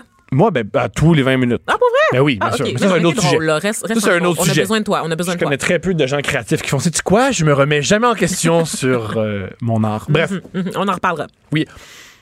Ce qui- ce qui- moi, déjà, ce que je veux dire, c'est quand une personne qui me dit que t'es pas drôle, c'est génial. Il y a des gens que je veux pas qu'ils me trouvent drôle. C'est mon objectif, toi, monsieur, que tu me trouves pas drôle. Ce qui est malheureux, c'est retourne dans ton pays, t'es laide, t'es un esti d'homo, tu peux pas changer ça. C'est ton être, c'est qui t'es, c'est, pas quelque chose que t'as, généralement, que, que t'as choisi. C'est quelque chose aussi qui, dans bien des cas, tu considères que c'est pas ton identité. C'est juste une, euh, c'est un hasard biologique. Alors, c'est très, très, très, très triste qu'on qu'on s'att- Déjà, de, de la photo, c'est très, très triste qu'on Je sais, ça, ça me. J'y pense en ce moment, je t'écoute, puis je suis juste désolée. J'aimerais ça être aussi privilégiée que toi, Thomas. On dirait que ça serait tellement plus simple, ma vie, si j'étais un homme blanc euh, d'un d'un certain âge. Tu as quel âge, Thomas? Euh, J'ai 30 ans. De 30 ans, qui s'appelle Thomas Levac. Je préfère- Il me semble que ma vie serait tellement simple. Euh, différente. Ta vie serait différente. Ta vie serait très, très différente. Euh, tu parlerais beaucoup plus de masturbation. Oui. Tu masturberais peut-être plus. Aussi, hein? Tu aurais d'autres problèmes avec ta mère. Ce serait d'autres choses. D'autres choses. Tu aurais des. euh, chacun ses. Chacun ses. Comment. Chacun, chacun ses problèmes. Hum, mais c'est très rafraîchissant d'avoir un homme blanc qui reconnaît qu'il a une certaine forme de privilège parce qu'on dirait que ça, ça leur coûte quelque chose d'admettre qu'ils sont privilégiés. Ben, il y a Paul Mooney qui disait ça, qui disait tout le monde, tout le monde va être noir, mais personne va être noir. Tout le monde aime la culture noire, Voilà. mais personne veut être noir. Voilà, tout le monde veut vrai, les hein. avantages. Ben oui. C'est pas Tout le devenu un monde veut grand bien danser, tout le monde veut avoir le swag des Noirs, mais quand il s'agit de parler des droits des Noirs, whoop là. Voilà. Ou Chris Rock, un autre humoriste noir, avait une joke géniale. Il disait La preuve du privilège blanc. Bien des blancs pauvres ne veulent pas ma place et je suis un homme noir riche. Il y a bien des, il y a bien des hommes blancs pauvres qui font tu quoi? Ah, ah, Je vais continuer à être blanc, ça va s'arranger. Tôt ou tard, euh, je vais m'en sortir. C'est un réel problème. Et moi, ce que je trouve vraiment, vraiment, vraiment triste, c'est dans les dans les médias, c'est extrêmement difficile d'être une personne, je crois, qui est un, qui est pas un homme blanc parce que c'est, je répète, moi, mes ins- euh, les insultes qu'on me fait, c'est vraiment. ah, déjà, on s'intéresse à ce que je dis déjà pour m'insulter. On essaie de, de, de, de- de discréditer mon discours. C'est-à-dire qu'on t'écoute déjà. On m'écoute part déjà. pas avec un billet qui fait en sorte qu'on veut même pas entendre ce que tu as à dire. On te laisse parler, Voilà. finir ton idée, puis après on te critique. Voilà. Aïe, aïe, j'ai jamais connu ça. ben non, je blague quand même. Mais qu'est-ce qu'on fait pour changer ça, Thomas? As-tu des solutions à me proposer? Ben moi, je suis Donne-moi de l'espoir. Moi, je suis d'avis que lire les commentaires, c'est nono. Ouais. Il y a même une. ça, il semblerait qu'aux États-Unis, Twitter a beaucoup, beaucoup d'impact, mais on oublie que il semblerait que c'est juste 10% des gens qui sont sur Twitter qui. 10 des Américains qui sont sur Twitter. Et là-dessus, c'est la moitié, c'est-à-dire 5, la moitié, c'est-à-dire 5 de la population qui écrit sur Twitter. Alors, c'est, faux que les commentaires. Souvent, j'entends que ah, les commentaires, c'est le reflet de la société. Ouais. Je ne sais pas. Ah ouais? Je ne crois pas que c'est le reflet de la société. Et aussi, il faut pas oublier, tous tous tous les mouvements progressistes, c'est pas la majorité des, des- des gens qui étaient pour. Oui, il y avait beaucoup de gens à la marche de Martin Luther King, mais il y avait beaucoup, la majorité des gens qui étaient à la maison, ce qu'on appelle la, la majorité silencieuse, qui est une idée de Richard Nixon. Je pensais à Richard Martineau. Non, non, Richard J'ai eu Nixon, peur. qui disait la, la majorité silencieuse. Il faut pas toujours les écouter. C'est pas toujours le- les- ces gens-là qui font avancer la société. Des fois, ça prend une minorité de gens qui y réfléchissent, qui bâtissent quelque chose, qui font progresser, qui changent les mœurs. Hmm. Faut pas toujours écouter les. euh, Tant de sagesse, une lueur d'espoir quand même que tu me transmets, Thomas, parce C'est ma blancheur. C'est parce que c'est grâce à ma blancheur. Exactement. Le soleil reluit sur la ma peau blanche. Exactement. Je suis, tellement habituée d'être dans les ténèbres. Euh, un grand plaisir de te recevoir, euh, Thomas. Tu me, tu me fais une un petit baume là, sur le cœur en ce moment. Donc, merci d'avoir partagé ma détresse pendant un court instant, puis de, me, de, de m'avoir rappelé que tout n'est pas aussi pire que je le crois et de décrocher des Tout n'est pas blanc ou noir. Oh! Et pour entendre d'autres perles de sagesse comme ça, Thomas, où est-ce qu'on va? Suivez-moi sur ton- Facebook. Googlez Thomas Levac. J'ai un podcast. J'ai aussi une page Facebook que je tiens que je mets beaucoup, beaucoup de matériel. Écrivaine, Blogueuse. scénariste et animatrice. Geneviève Peterson. La Wonder Woman de Cube Radio. Moi aussi, euh, je suis écrivaine à mes heures. J'écris de très bons statuts sur Facebook. Vous irez les lire sur ma page Vanessa D. Euh, sinon, euh, j'écris aussi une fois de temps en temps là, pour tabloïd des vrais articles complets avec du contenu. Euh, je le disais à la blague. Et euh, on parle d'écriture. On va également parler de lecture, cette fois avec David Quentin pour son habituelle chronique littéraire du mardi. David Quentin qui est avec nous au bout du téléphone. Oui, allô, euh, Salut! ça va bien, Vanessa? Ça va très bien, merci. Toi? Oui, vraiment, euh, grosse journée hier, mais euh, oui, c'est ça, Encore aujourd'hui. Ben Ouais. c'est ça, on revient en fait sur la, la fameuse journée du 12 où j'achète un livre québécois qui s'est traduit euh, quand même, je pense, par des, des, des opportunités d'affaires intéressantes pour les librairies euh, à travers la province, c'est ça? Oui, absolument. Hier, ça a été euh, pas mal unanime. Je parlais à d'autres collègues de Québec, de Montréal, qui m'ont dit que partout, ça a été un lundi très fort, très achalandé. Moi, il y a eu beaucoup de clients, même euh, dès l'ouverture, euh, qui repartaient des fois avec deux, trois, quatre livres. Donc, ce que j'ai trouvé, par contre, par rapport à l'an dernier, c'est encore une fois la curiosité de la clientèle hein, pour découvrir des demandes, des nouveaux auteurs, nouveaux éditeurs, des fois entendre parler d'un livre sur les réseaux sociaux, sur Instagram, on va passer une couverture, est-ce que vous avez ce livre-là? Donc, c'est hyper stimulant parce que c'est valorisant pour le libraire qui aime conseiller, aime faire des suggestions et c'est une journée euh, un peu notre fête en quelque sorte. Donc, c'était l'engouement se, se maintient encore cette année, c'est c'est absolument. C'est très cool et euh, je, constatais que sur les réseaux sociaux, les gens étaient fiers aussi de partager leurs achats et que loin de se limiter à un livre, beaucoup de gens en, profitaient pour en acheter comme deux, trois, quatre, même des livres pour les enfants de la famille. Donc, on, constate que ça se limite plus à un seul livre aussi. C'est c'est l'occasion de refaire sa bibliothèque cette journée.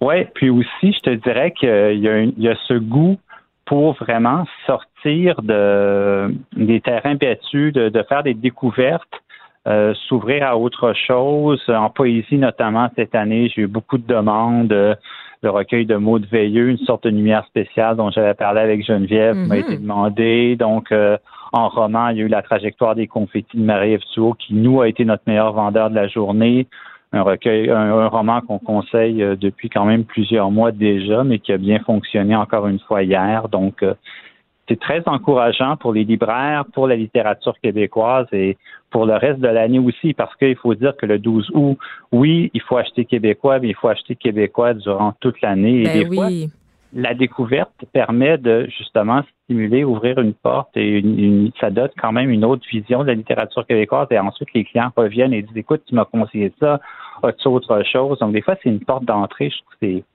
extraordinaire et il faut encourager vraiment cette littérature-là parce qu'il s'écrit beaucoup de bonnes choses en, ce moment. Ah, c'est ça. Donc, vous constatez vraiment un impact sur le reste de l'année. Donc, ça encourage des gens qui n'auraient pas nécessairement été portés sur la lecture à s'intéresser à des œuvres québécoises. Vous, croyez vraiment que c'est attribuable euh, à la journée du 12 août?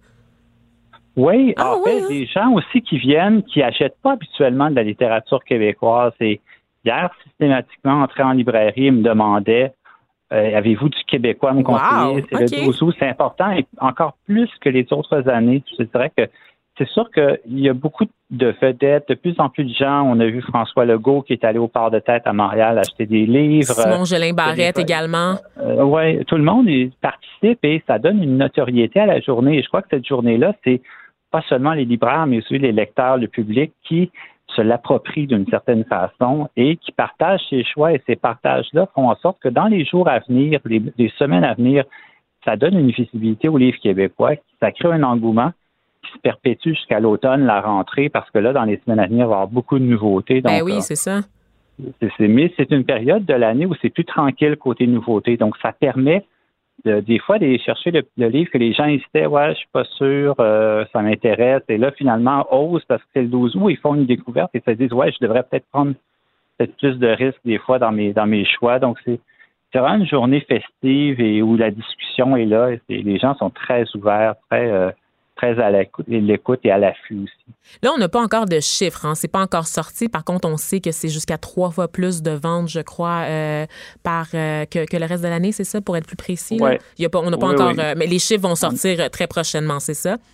Cette semaine, sûrement, tout le monde est encore un peu dans le tourbillon des ventes et tout ça. Mais nous, ça a été vraiment un, un, très, très gros lundi, juste en termes d'achalandage. ça a été très fort et et aussi spontanément, les gens demandaient de se faire conseiller. Donc, je trouve que c'est une belle, cette initiative-là est vraiment extraordinaire. Ouais, et là, euh, je sais pas si vous avez vu passer, mais je, l'essaye quand même, euh, David Quentin. Il y a eu un petit débat encore sur le prix unique des livres euh, qui, qui est réapparu sur les réseaux sociaux parce que bon, il y a un écrivain trifuvien qui s'appelle Guillaume Morissette qui a déploré sur Facebook de pas avoir été invité à un événement de promotion des écrivains locaux qui se tenait dans une librairie de Trois-Rivières parce qu'il avait accepté de participer à une signature de livres chez Costco où ces livres sont évidemment vendus 25% moins cher qu'en librairie. Et là, ça revient toujours à cette question-là, parce que moi, c'est un débat que j'ai avec Geneviève notamment, parce que moi, je dis, c'est pas tout le monde qui habite sur le plateau, c'est pas tout le monde qui habite à côté d'une librairie. Si on veut encourager le, goût de la lecture, si on veut encourager l'initiative de prendre un livre, est-ce qu'on doit pas un peu faire la paix, nous autres artistes, gens des médias, avec le fait que monsieur, madame, tout le monde, son livre, il l'achète chez Costco ou chez Walmart? Tu sais, à un moment donné, je comprends, le travail des libraires, libraires est super important et je suis la première à le défendre. Par contre, est-ce qu'on est-ce qu'on n'a pas tendance à être un peu snob dans notre façon de, réagir euh, au fait que monsieur, madame, tout le monde ne va pas nécessairement s'approvisionner auprès d'un libraire? Ben, c'est que la différence, je te dirais, entre, par exemple, oui, entre un Costco et une librairie, c'est quand tu viens dans une librairie, tu as beaucoup de choix, tu as beaucoup de possibilités, tu as un fonds, et pour faire survivre ce fonds-là, pour que la librairie reste ouverte, ben, ça te prend une clientèle, une clientèle qui est fidèle, qui revient.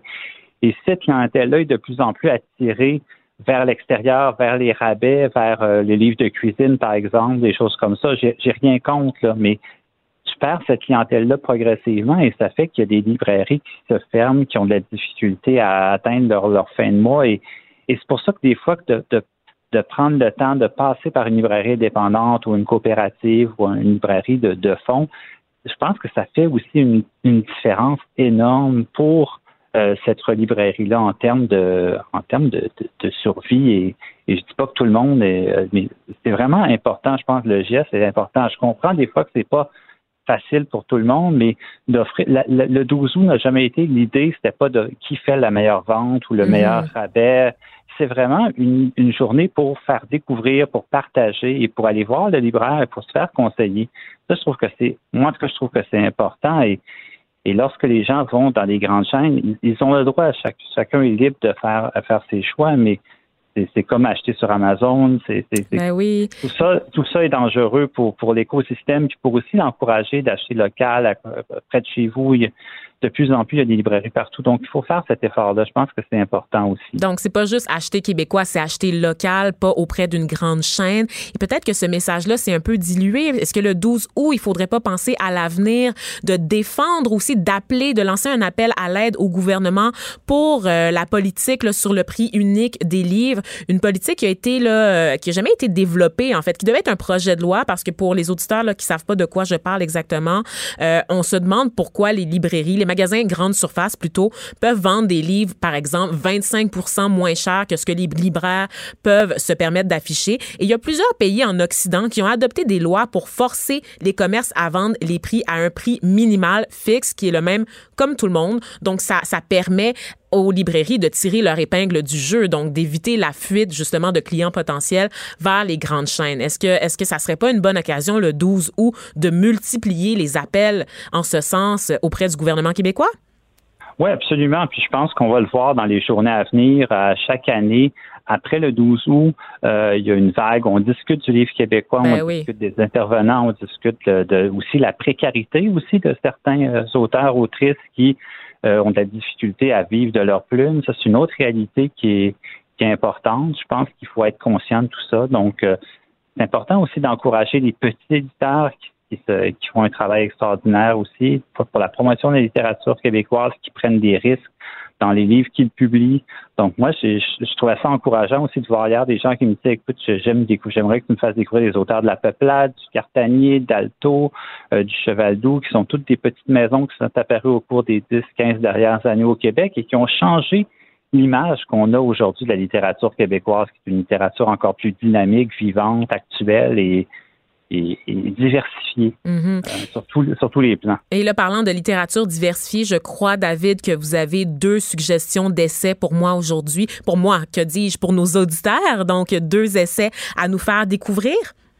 Absolument, parce que je, je, me suis fait demander, curieusement, pour le 12 beaucoup de romans, beaucoup de poésie, mais l'essai est un peu, pas mal vu, mais et, des fois, il était mal compris. On voit l'essai comme un objet, des fois, un peu aride, difficile euh, académique, en fait. Moi, quand je pense à un essai, je pense à, un universitaire là, euh, qui a l'habitude de faire des plateaux euh, télé, qui sort un livre pour augmenter sa popularité, tu sais, où est-ce qu'il s'exprime sur les grandes questions de société. Puis, tu sais, bon, c'est quand même des généralités. Tu sais, c'est comme entre les deux. C'est pas assez complexe, mais c'est un peu trop lourd, tu sais, pour une petite lecture d'été. Oui, mais là, les deux essais que je te, je te propose aujourd'hui, c'est deux essais euh, hyper d'actualité. Le premier, c'est un livre de, qui s'appelle Noir sous surveillance de Robin Maynard. Ah mon Dieu, ça, ça fait mon bonheur. Robin Maynard, c'est euh, une militante féministe, une activiste noire qui s'implique euh, dans les mouvements contre le profilage racial et la violence policière au Canada depuis une dizaine d'années. Et ce livre-là, c'est un travail, il peut avoir paru en anglais en 2017 sous le titre Policing Black Lives. Et dans ce livre-là, elle veut démontrer au fond, euh, elle ébranle en quelque sorte les fondements de l'image qu'on a de la du multiculturel et de l'inclusif au Canada. Hein, souvent au Canada, on se dit toujours que c'est une terre d'accueil, euh, mais il y a toute une histoire qu'on connaît mal par rapport euh, à la discrimination à l'égard des Noirs, mais aussi l'esclavage au Canada, par exemple. et elle donne des exemples. Son livre est, tellement bien fait, est tellement audacieux, mais aussi brillant. C'est une somme de travail importante et je trouve qu'elle elle met à jour euh, des informations et c'est un livre que tout le monde devrait lire pour justement remettre les pendules à l'heure. Et c'est écrit par une femme qui, qui a été beaucoup sur le terrain, mais qui a aussi fait énormément de recherches et donne des exemples très concrets. Euh, c'est une lecture, je trouve, qui montre autant le côté rigoureux de la recherche, mm-hmm. mais aussi l'exemple très concret de racisme, euh, de profilage euh, et de, de, violence policière, de violence de l'État aussi.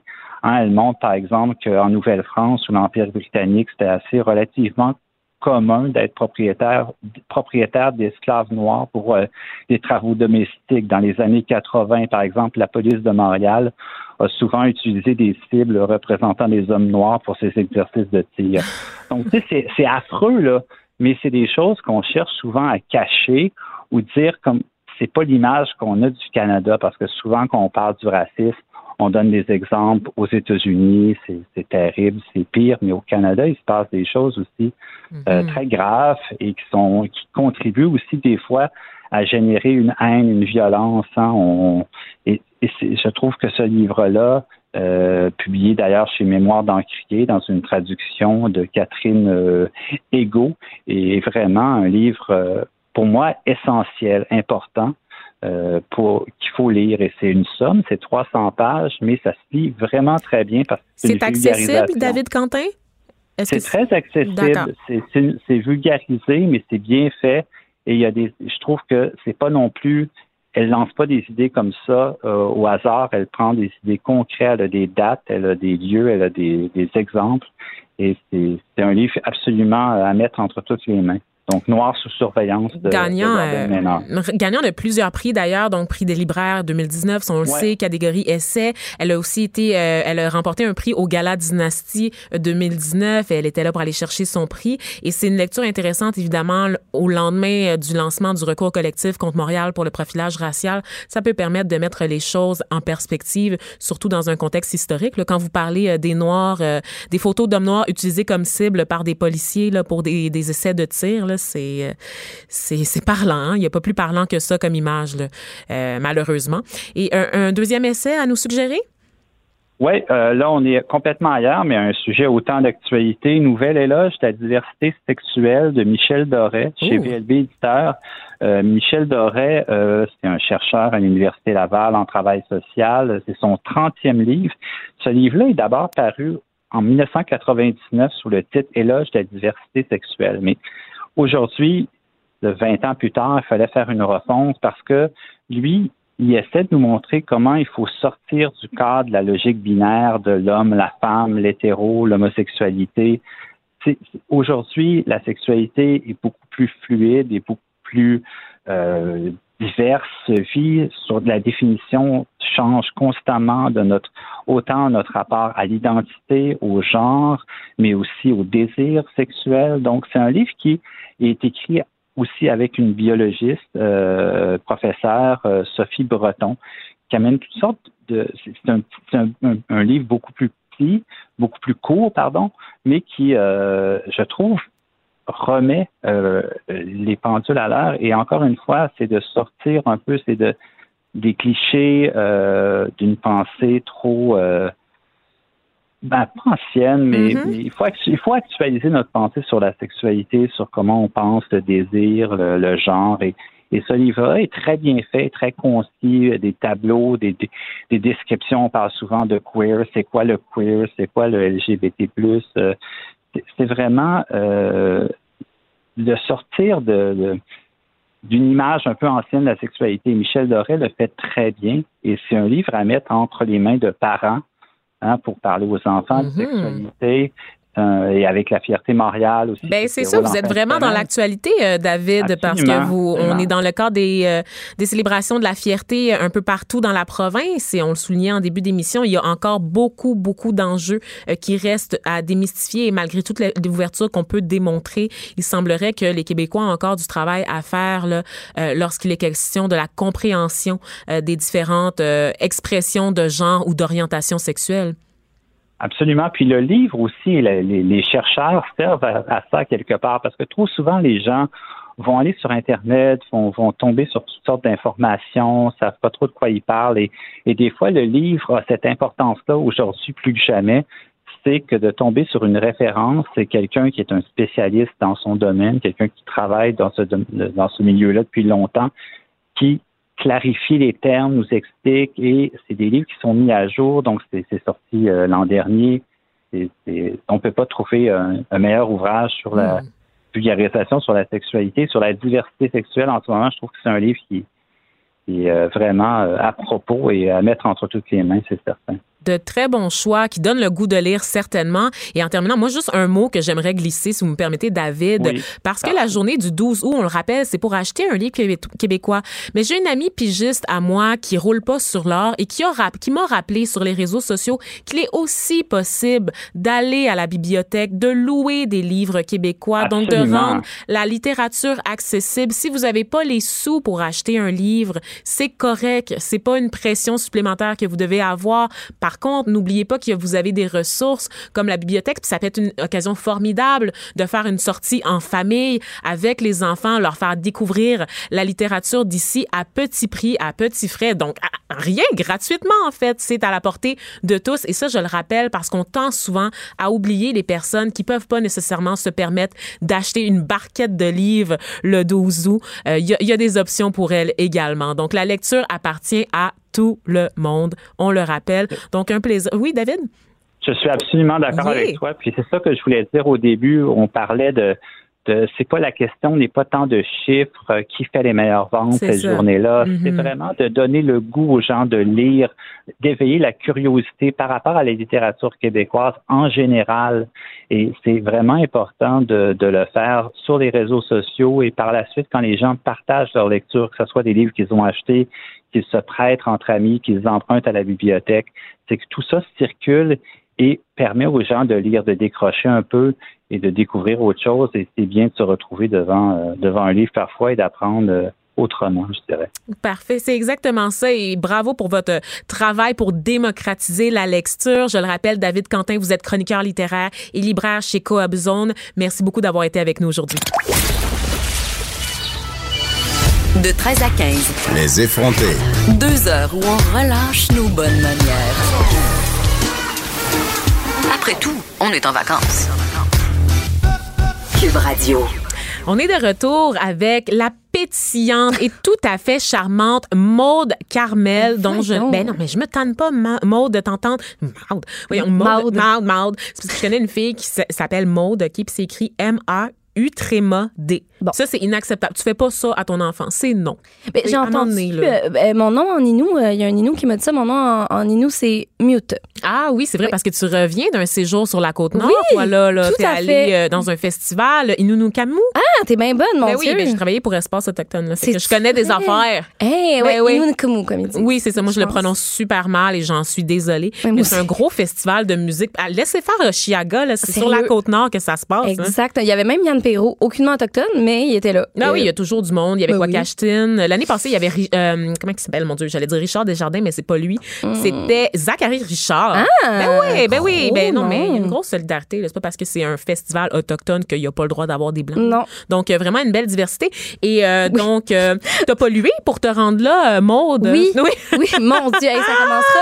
Oui, ben je voulais en parler avec Geneviève la semaine passée, mais je pense pas que ça a donné. En effet, en fait, je me suis rendu compte on a dépassé autant en voiture qu'un aller-retour pour Geneviève en Jamaïque. Oh mon, sérieusement? Ouais, on a dépensé. C'est vaste dans le Québec. Ouais, c'est 3444 km qu'on a fait.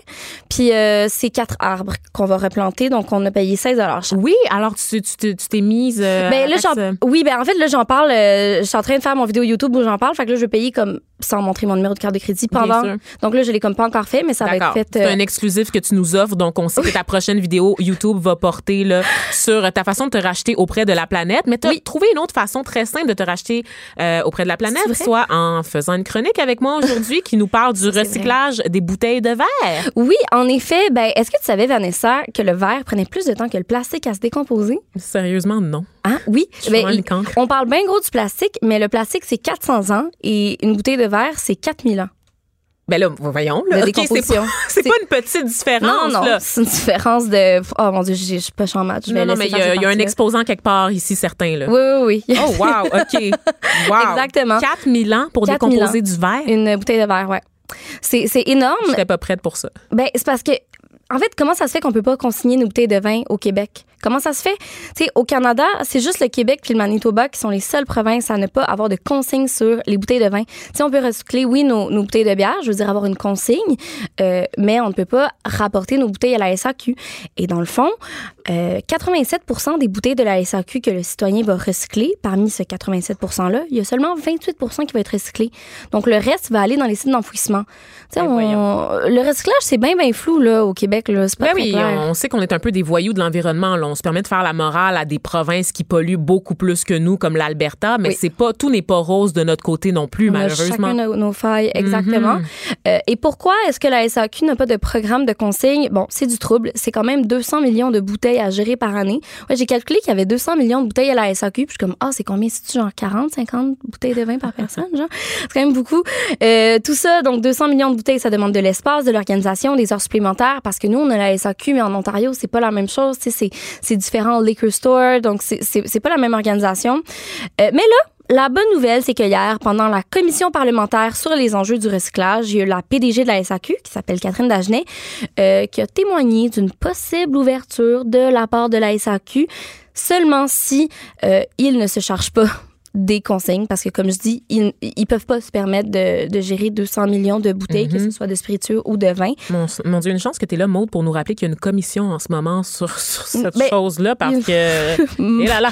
Et Une là là, commission on a beau manquer de nouvelles euh, cet été, euh, il n'y a pas personne qui rapporte là-dessus, sur ce qui s'est dit pendant cette commission-là. Et sais. pourtant, c'est notre avenir à tous. Ben oui, il y a une commission parlementaire sur les enjeux du recyclage. Puis euh, comme, on- en tout cas, j'ai vu quelques affaires passer. Il y a juste des articles sur la SAQ qui parlent, mais on parle pas du Bon, ben d'accord. Voilà, Super. on est tout à fait inclus dans le processus. Oui, oui, oui. Donc voilà. Donc ils sont prêts à offrir comme une solution pour améliorer le taux de recyclage s'ils ne s'en mêlent pas. Donc pour, pour l'instant, c'est pas trop clair. Est-ce qu'il va y avoir des points de chute de dépôt? Est-ce qu'ils veulent juste proposer un meilleur tri dans les centres de recyclage? Parce que Vanessa, il y a des groupes qui s'opposent aux consignes. Il y a des groupes qui sont comme non, consigne c'est pas une bonne idée. Genre euh, je vais les nommer là, Éco Entreprise Québec qui représente les entreprises qui mettent euh, en marché les emballages, les contenants. Il y a aussi l'association des marchands, des panneurs. Euh, et eux, ils disent que la consigne du verre, c'est pas la voie à suivre, qu'il faudrait plutôt moderniser les centres de tri parce que c'est vrai que c'est un système qui date d'il y a 35 ans et qu'il faudrait améliorer ça. Mais on a déjà essayé de moderniser puis ça n'a pas fonctionné. Et la plupart, en fait, tout tous les groupes environnementaux, Equitar, Greenpeace, David Suzuki, sont pour la consigne. Euh, donc moi, je, je me range du côté des groupes environnementaux, euh, peut-être par aveuglement, mais si je regarde, si, je, si je regarde les experts, les experts prouvent que le verre issu de la collecte sélective, donc des centres de tri, est de vraiment moins bonne qualité que celui qui va provenir de la consigne, donc plus difficilement réutilisable, revalorisable. Mhm. Que le verre, c'est recyclable à l'infini. Et hein? là, Maud, tu vas me permettre de t'interrompre euh, pour euh, faire un mea culpa? Oui.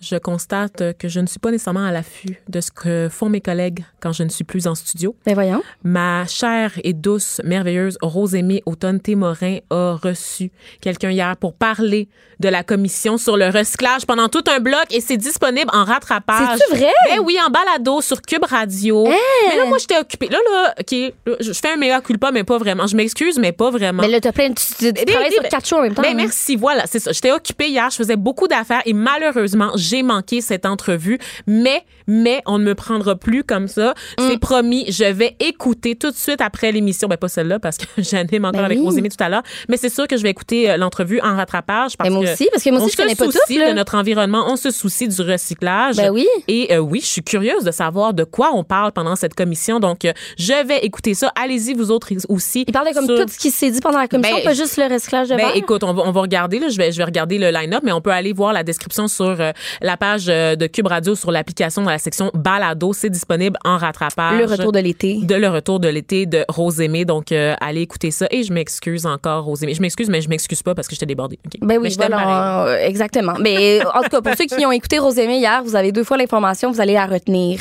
Vous êtes débollés maintenant. Voilà. Donc, euh, on- à, à suivre, on ne sait pas ce qui va se passer avec les bouteilles de verre, mais on espère que ça va se passer parce qu'on s'entend que euh, on est rendu là, là. Je pense que les gens ont envie d'aller porter leurs bouteilles de vin dans des centres de dépôt Ben oui. au lieu de les mettre dans leur bac de recyclage puis qu'il y ait comme 2% qui soient recyclés. Mais je pense que la majorité des gens, en fait, ne savent pas que c'est pas recyclé. La majorité, on a beau faire beaucoup d'articles, c'est pas tout le monde qui passe son temps. C'est pas tout le monde euh, qui sont des experts ou qui ont du temps à consacrer, euh, à des articles sur l'environnement. Nous, on est chanceuses, on travaille dans les médias, on se tient au courant, puis on sait ces Mm. Ben, je suis choses-là. payée pour m'informer. Là. beaucoup, exactement. Alors qu'on sait que beaucoup de gens sont prêts à mettre la main à la pâte, sont pleins de bonne volonté, mais ils pas vu passer l'article qui dit que, man, le Québec est un cancre en matière de recyclage, fait qu'ils continuent de mettre leurs bouteilles. Mm. c'est pas clair, là. que ça fait une différence, malheureusement. Non, Je connais tellement de gens qui sont comme, hey, moi, je fais ma part, je recycle. Puis je suis comme, oh, je suis pas sûre. ouais, Rendu là, il y a le recyclage, là.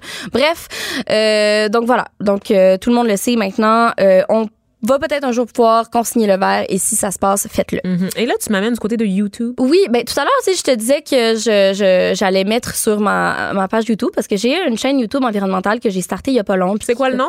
Bravo Maude. Bravo, Maud! Bravo Maude. Bravo! Ça se dit bien, hein? Ben, ça se dit très, Ça se dit très tellement bien. bien. Mais t'es bien bonne, lâche ça part pas. d'un, d'un inside à Cuba puis maintenant là ça, ça- Ben, c'est ton identité. C'est mon identité, bravo Maude. Oui. Donc voilà. Toutefois, à part moi là sur YouTube qui dit des vrais faits puis qui me nomme ses sources dans la description, j'ai lu dans un journal ben geek le français ce matin que la plupart des vidéos publiées sur YouTube qui sont en lien avec le réchauffement climatique participeraient à la désinformation sur le sujet plutôt que d'éduquer parce que ces vidéos-là se rangent du côté des climato-sceptiques. Je suis presque tombée en bas de ma chaise. Hum, oui. C'est pas vrai. Parce C'est que pas vrai. c'est pas, je suis pas du tout surprise de savoir moi, qu'on oui. retrouve des fausses informations sur YouTube. Ce matin, à Caroline et Maca, Oui. je rappelais que YouTube n'est pas une bibliothèque, que Twitter n'est pas une université et qu'un groupe secret sur Facebook où t'as genre des monsieur, madame qui font des vidéos fâchées dans leur char, c'est pas un comité d'experts. Donc, un bref rappel pour euh, fait- les gens C'est toujours bon de le rappeler. qui aiment pas les merdias, mais qui s'informent sur YouTube. Mais moi, je m'informe sur YouTube, honnêtement, mais je m'informe sur les vidéos YouTube, genre Le Monde, les trucs comme ça. Ben oui,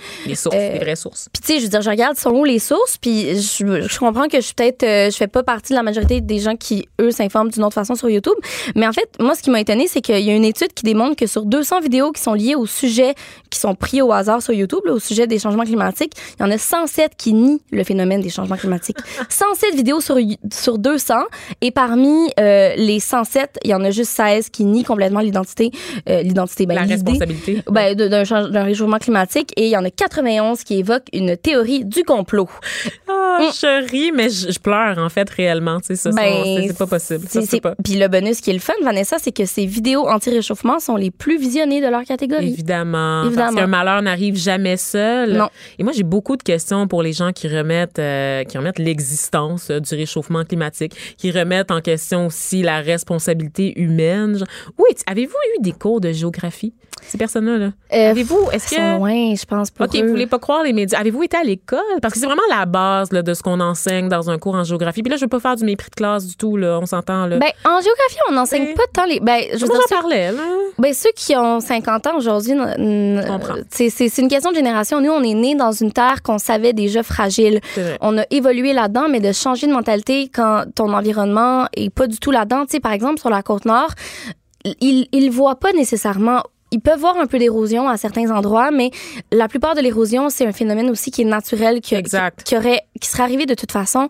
Eux sont loin de tout ça. Il fait froid l'hiver, sont cachés dans leur forêt. Bon, c'est extrêmement. Ben oui, ils vont euh, continuer de chauffer au mazout. Là. Ils n'ont pas le choix de toute façon. Puis c'est certainement pas leur empreinte, en fait, Ouais. qui mène la, la planète à sa perte. Ben là, on essaie avec la biomasse. Là. Il y a vraiment là, le, Ah ouais, le- ouais, le conseil environnemental de, de la Côte-Nord qui essaie de, de partir une campagne pour chauffer à la biomasse. Mais justement, les gens ne sont pas conscientisés, puis c'est quand même quelque chose qui est complexe. Là. Mais Euh, ouais, il y, a bien des affaires intéressantes sur la côte nord. C'est juste au niveau de l'agriculture, ça se passe pas beaucoup. Fait que la plupart de la bouffe est importée. Là, bonne chance pour trouver euh, un fruit local. là. Exactement, ben c'est ça, avec du transport qui coûte excessivement cher, là, évidemment, qui camions. pollue. Puis là, après, la nourriture est même pas si fraîche non plus pour les habitants, donc euh, c'est vraiment pas un win-win de toute façon, ni pour eux, ni pour nous collectivement. Exactement, voilà. Euh, et justement, parlant de bouffe, je sais pas si on a le temps pour un petit deux minutes de bouffe, Vanessa. Ah, deux minutes, oui. Parfait. Ben, euh, j'ai hésité à en parler aujourd'hui, mais c'est parce que c'est la nouvelle qui ressortait le plus sur mes réseaux ce matin. Euh, c'est le fait qu'il y a le bœuf qui est banni d'une université londonienne pour sauver le climat. Puis pourquoi j'hésitais à en parler, c'est parce que ça m'impressionne pas. Wow, OK. Bravo, Maude. Ça, ça devrait pas du, être aussi du haut de ses 18 ans n'est pas impressionné Wow, par des mesures mises en 25. place. Ah, d'accord, pardon. mises en place par des institutions. Ben, écoute, je suis pas la seule à dire ça. Hein. Il y a le syndicat national des agriculteurs, euh, j'imagine de, de l'Angleterre ou du Royaume-Uni, qui est d'accord avec moi parce qu'il dénonce une approche trop simpliste de la part de Goldsmith, dans le sens où, euh, tant qu'à faire, pourquoi est-ce qu'on fait pas juste manger local? C'est quoi la différence entre tu coupes le bœuf, mais tu fais importer le poulet de Chine, tu fais importer le riz de Chine, tu fais importer ton melon d'eau de je sais pas trop où, mais t'as banni le bœuf. Puis c'est très, très simple, bannir le bœuf. Je veux dire, t'as plein, tu remplaces ça par du poulet, de l'oignon puis du porc. Ouais, c'est ça. C'est comme devenu euh, l'ennemi public numéro un parce Oui. qu'on parle de l'élevage, de la culture du bœuf, comment ça gaspille l'eau énormément. Mais je veux dire, Mais je veux dire, tant mieux. Puis je veux ça dire, règle en rien la surconsommation puis le problème de l'industrie Ben, animale. Ça peut, mais je trouve juste ça poche qu'on soit aussi impressionné qu'une institution d'éducation euh, se penche sur la question puis essaie de faire sa part pour l'environnement. Ça devrait être acquis. On devrait, toutes les institutions universitaires ou juste au secondaire même, devraient bannir la viande ou du moins les animaux qui ont quatre pattes de, de leur euh, de leur menu. Je vois pas pourquoi c'est comme une grosse affaire. Ça devrait être acquis. Heureusement qu'il y en a un qui le fait, puis heureusement que c'est peut-être médiatisé parce qu'il y en a qui vont comprendre. Mais voilà, je, je pense qu'on est peut-être mieux de sensibiliser les gens sur l'agriculture locale puis leur montrer comment planter. Ben, euh, c'est un peu ça ma- mon point là-dessus. Puis là, on- il nous reste pas beaucoup de temps, mais je veux quand même placer ça parce que le fait de bannir le bœuf, je comprends que tu dis que ça devrait être la base. Je comprends l'idée évidemment parce que bon, les universités c'est des hauts lieux d'enseignement où est-ce qu'on remet pas la question du réchauffement climatique, où est-ce Exactement. qu'on remet pas en question la nécessité de penser à la décroissance, la cruauté, toutes les questions éthiques, morales liées à l'explo- l'exploitation des animaux. Ça, je suis d'accord avec toi. Mais à un moment donné, si tu décides de juste bannir quelque chose, c'est pas une façon de convaincre les gens d'adopter des meilleures habitudes de vie, d'adopter des, de prendre des décisions en faveur de l'environnement. pas de l'éducation. C'est pas de l'éducation. Puis les gens vont juste être fâchés parce qu'ils vont avoir l'impression que tu leur retires un privilège sans leur expliquer pourquoi est-ce que eux ils devraient piler sur leurs privilèges, sur leurs avantages, sur leurs valeurs pour euh, pour garantir le bien commun. Tu sais, je veux dire, c'est c'est pas c'est pas la meilleure stratégie honnêtement pour Non. se faire des alliés. On s'entend là. à long terme, exactement. Ben, les gens vont avoir l'impression qu'on leur enlève de quoi puis qu'ils sont des victimes. qui vont fait. traverser la rue, aller au McDonald's. Exactement. Donc, vraiment, est-ce que c'est une stratégie qui est payante de juste dire du jour au lendemain, ben, on retire tel item de notre menu parce qu'on se soucie de l'environnement? Ça fait la une au Québec. Là. Ben oui, c'est ça. Moi, j'ai plus l'impression que tu te crées des ennemis à la cause environnementale, des gens qui trouvent qu'on va trop loin dans leurs droits et libertés de pouvoir consommer de la viande. C'est pas de- bœuf à c'est ça, c'est pas de l'éducation. Donc, c'est là-dessus qu'il faut Mm. miser, je crois. Donc, euh, moi, je sais pas si je suis pour euh, cette mesure euh, de cette université-là, Mais je de Goldsmith contre, à. Londres. Je sais pas si je suis pour l'idée de, de bannir le bœuf, euh, comme tu le disais, partout, dans, les, dans toutes les institutions, les établissements d'enseignement, comme si ça oui, devait être la base. Mais il faut que ça, faut que ça vienne avec quelque chose. Ouais. Il faut que ça vienne avec une éducation. Puis je veux dire, l'agneau pollue plus que le bœuf. Ouais. Mais on le dit pas, c'est juste parce que le bœuf est devenu, il est rendu avec le Ah dos oui, bien mais les amandes, les amandes polluent, gaspillent plus d'eau que l'élevage d'agneaux ou l'élevage Euh, de bœuf. non, quand même pas. Quand même pas? Non, bon, non, ok, le- bon, non, non, non, un non, non, gros non. sophisme. Non, non, quand même pas. Ça, Ramené ça à l'ordre par euh, Bravo. Maude. Exactement, non, ça pollue pas plus. Mais ça reste que c'est c'est pas l'idéal, mais euh, t'es quand même mieux de manger une poignée d'amandes qu'un kilo de bœuf. Un kilo de bœuf, c'est genre une famille complète qui a un aller-retour en Nouvelle-Zélande. Ah ouais, un kilo de bœuf, Mais on va pas, on va pas se leurrer. Là. Moi, trois amandes, ça fait absolument rien pour mon estomac, Maude. là. Quand Ah je regarde là, les affaires de kilo cardio là, qui me disent là, de manger quatre amandes, là, puis que je Pas devrais. quatre, là, 14 Mais, peut-être. mais- mais non, parce qu'il faut pas manger trop d'amandes, c'est pas bon. Sinon, pour le corps, de manger trop d'amandes, c'est Mais pas non. Mais non, Hein, mais- non, ça baisse l'insuline, c'est super bon pour non, le corps. après, c'est le, le- le gras, le problème. Ah, écoute ton toujours-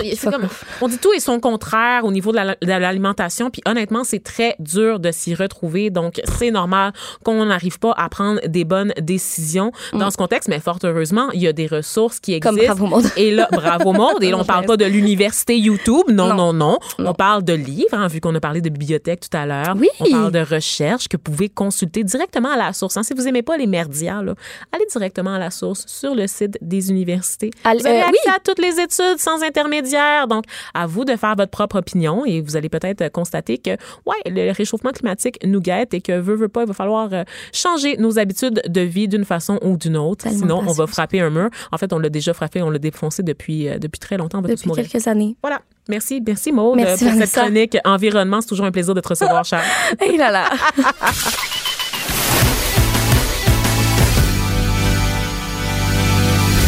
Elle a du mordant. Et aucun règlement municipal ne l'interdit. Geneviève anime les effrontés. Cube Radio. Je poursuis ma fascination euh, pour les trottinettes. Vous savez, j'en parle beaucoup euh, à ce micro, euh, que ce soit celui des effrontés ou des autres émissions de radio de la programmation régulière. Ça me fascine, moi qui des adultes en costume trois pièces face de la trottinette pour aller travailler. Il y a comme quelque chose, j'ai comme un blocage mental, mental avec cette idée-là. J'ai vraiment l'impression que c'est un véhicule de promenade qu'on devrait uniquement réserver aux enfants, mais malheureusement personne m'écoute à la ville de Montréal. J'ai pas, j'ai pas euh, l'oreille de la de la mairesse Valérie Plante malheureusement, ce qui fait en sorte que la trottinette électrique est maintenant en libre service. Ça a commencé officiellement après quelques journées, ça avait été retardé, mais c'est parti. Et pour en parler, pour parler de l'impact de l'arrivée de ces maudits véhicules à deux roues, je reçois Suzanne Larreau, PDG de Vélo Québec, qui est avec nous euh, au bout du téléphone, au bout du fil, euh, pour parler de ça. Ça va bien, Madame Larreau? Ça va bien, vous? Très bien, merci. Ben, je, vais, je vais me remettre en fait de l'arrivée des trottinettes euh, sur nos routes, je crois. Euh, surtout si vous êtes là pour m'aiguiller un peu. Est-ce que vous, euh, vous, vous êtes allé sur le terrain pour voir euh, la cohabitation entre les vélos et les trottinettes? Est-ce que ça vous préoccupe? Euh, Oui, ça me préoccupe parce que j'ai pu voir ça à Lyon puis à Paris l'automne Ah ouais, dernier. Et donc, euh, c'est effectivement des très rapide. En Europe, les trottinettes euh, peuvent rouler jusqu'à 25 km heure. Ici, la Ville de Montréal a demandé que la vitesse maximale soit 20 km heure. Euh, en Europe, ça roulait sur les trottoirs. Quand ils ont Mhm. commencé à les mettre en place, là, maintenant, ils sont revenus de l'arrière et ils ont dit non, vous n'avez plus le droit de rouler sur les trottoirs dans les voies cyclables ou dans la rue.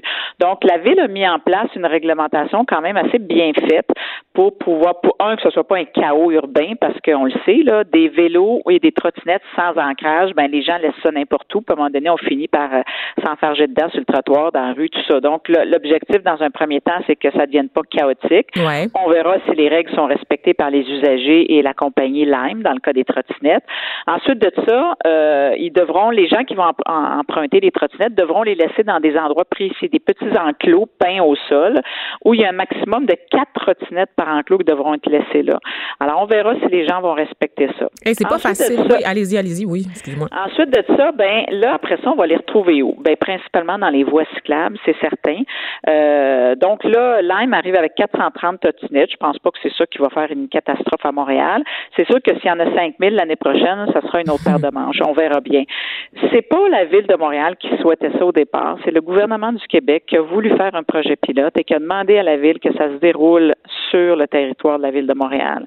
Ah, donc la ville a mis en place la réglementation, puis elle suit ça de près, puis elle a bien raison de le faire pour pas qu'on pour qu'on évite dans le fond tous les dérapages qu'on a pu voir en Europe et aux États-Unis avec ces véhicules-là.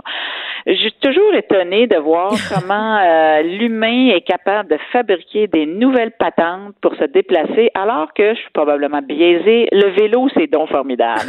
Mais non, il faut qu'on invente des nouvelles affaires. C'est à moteur, c'est des petits trous. Euh, c'est vrai que c'est un jouet, c'est vrai que ça a l'air le fun. C'est vrai que ça doit être Pour formidable dans un terrain, euh, dans un terrain, dans un circuit fermé. Vous êtes dans une usine très grande, vous utilisez ça pour vous déplacer ou dans le vieux port de Montréal. C'est des bons endroits pour utiliser ce genre de véhicule-là. Dans les rues de Montréal, je suis pas sûre que ça va être heureux pour la simple et bonne raison que, compte tenu que les roues sont petites, c'est très vulnérable aux chutes. Alors, si vous Mhm. passez dans un dans un euh, dans Un trou, dans un nid de poule, euh, une fente, euh, une crevasse dans, dans la dans l'asphalte, vous risquez de passer par-dessus bord, puis vous risquez d'être assez étonné du vol plané que vous risquez, vous Ben, risquez de faire. C'est ça, on n'a pas la on stabilité. verra, à, on verra à l'usage ce que ça va donner. Euh, ensuite de ça, ce qui est la bonne nouvelle, c'est que la ville de Montréal a demandé à ces compagnies-là qui s'installent de partager ces données. Ça va être très intéressant parce que moi, ce qui m'intrigue, c'est euh, qui utilise ça, combien de kilomètres ou de mètres on fait avec ces trottinettes-là, parce que est-ce qu'on est en train de remplacer un déplacement qui se faisait à pied puis on le fait en trottinette, ou est-ce que effectivement le déplacement est assez long pour qu'on se dise, ben c'est quelqu'un qui a troqué soit sa voiture, soit le transport collectif pour faire le déplacement en trottinette. Donc, si on transfère des déplacements à pied en trottinette, on n'a pas gagné grand-chose, mais si on a transféré des, des déplacements plus longs qui étaient euh, en transport collectif ou en, auto, ben là, on va avoir gagné quelque chose. Donc, c'est tout ça qu'il faut pouvoir regarder dans l'offre de mobilité. L'autre question, c'est que on, va se le dire, la trottinette, vous regardez ça, là, ça n'a pas de l'air super solide. Ce qu'on me dit, c'est qu'en Europe, euh, Lime ne diffuse jamais, ne partage pas ces informations-là, mais la trottinette a une durée de vie quand elle est en libre partage, hein, bien différente d'une trottinette personnelle. Donc, quand elle est en libre partage, elle a une durée de vie d'un mois ou deux. Pardon?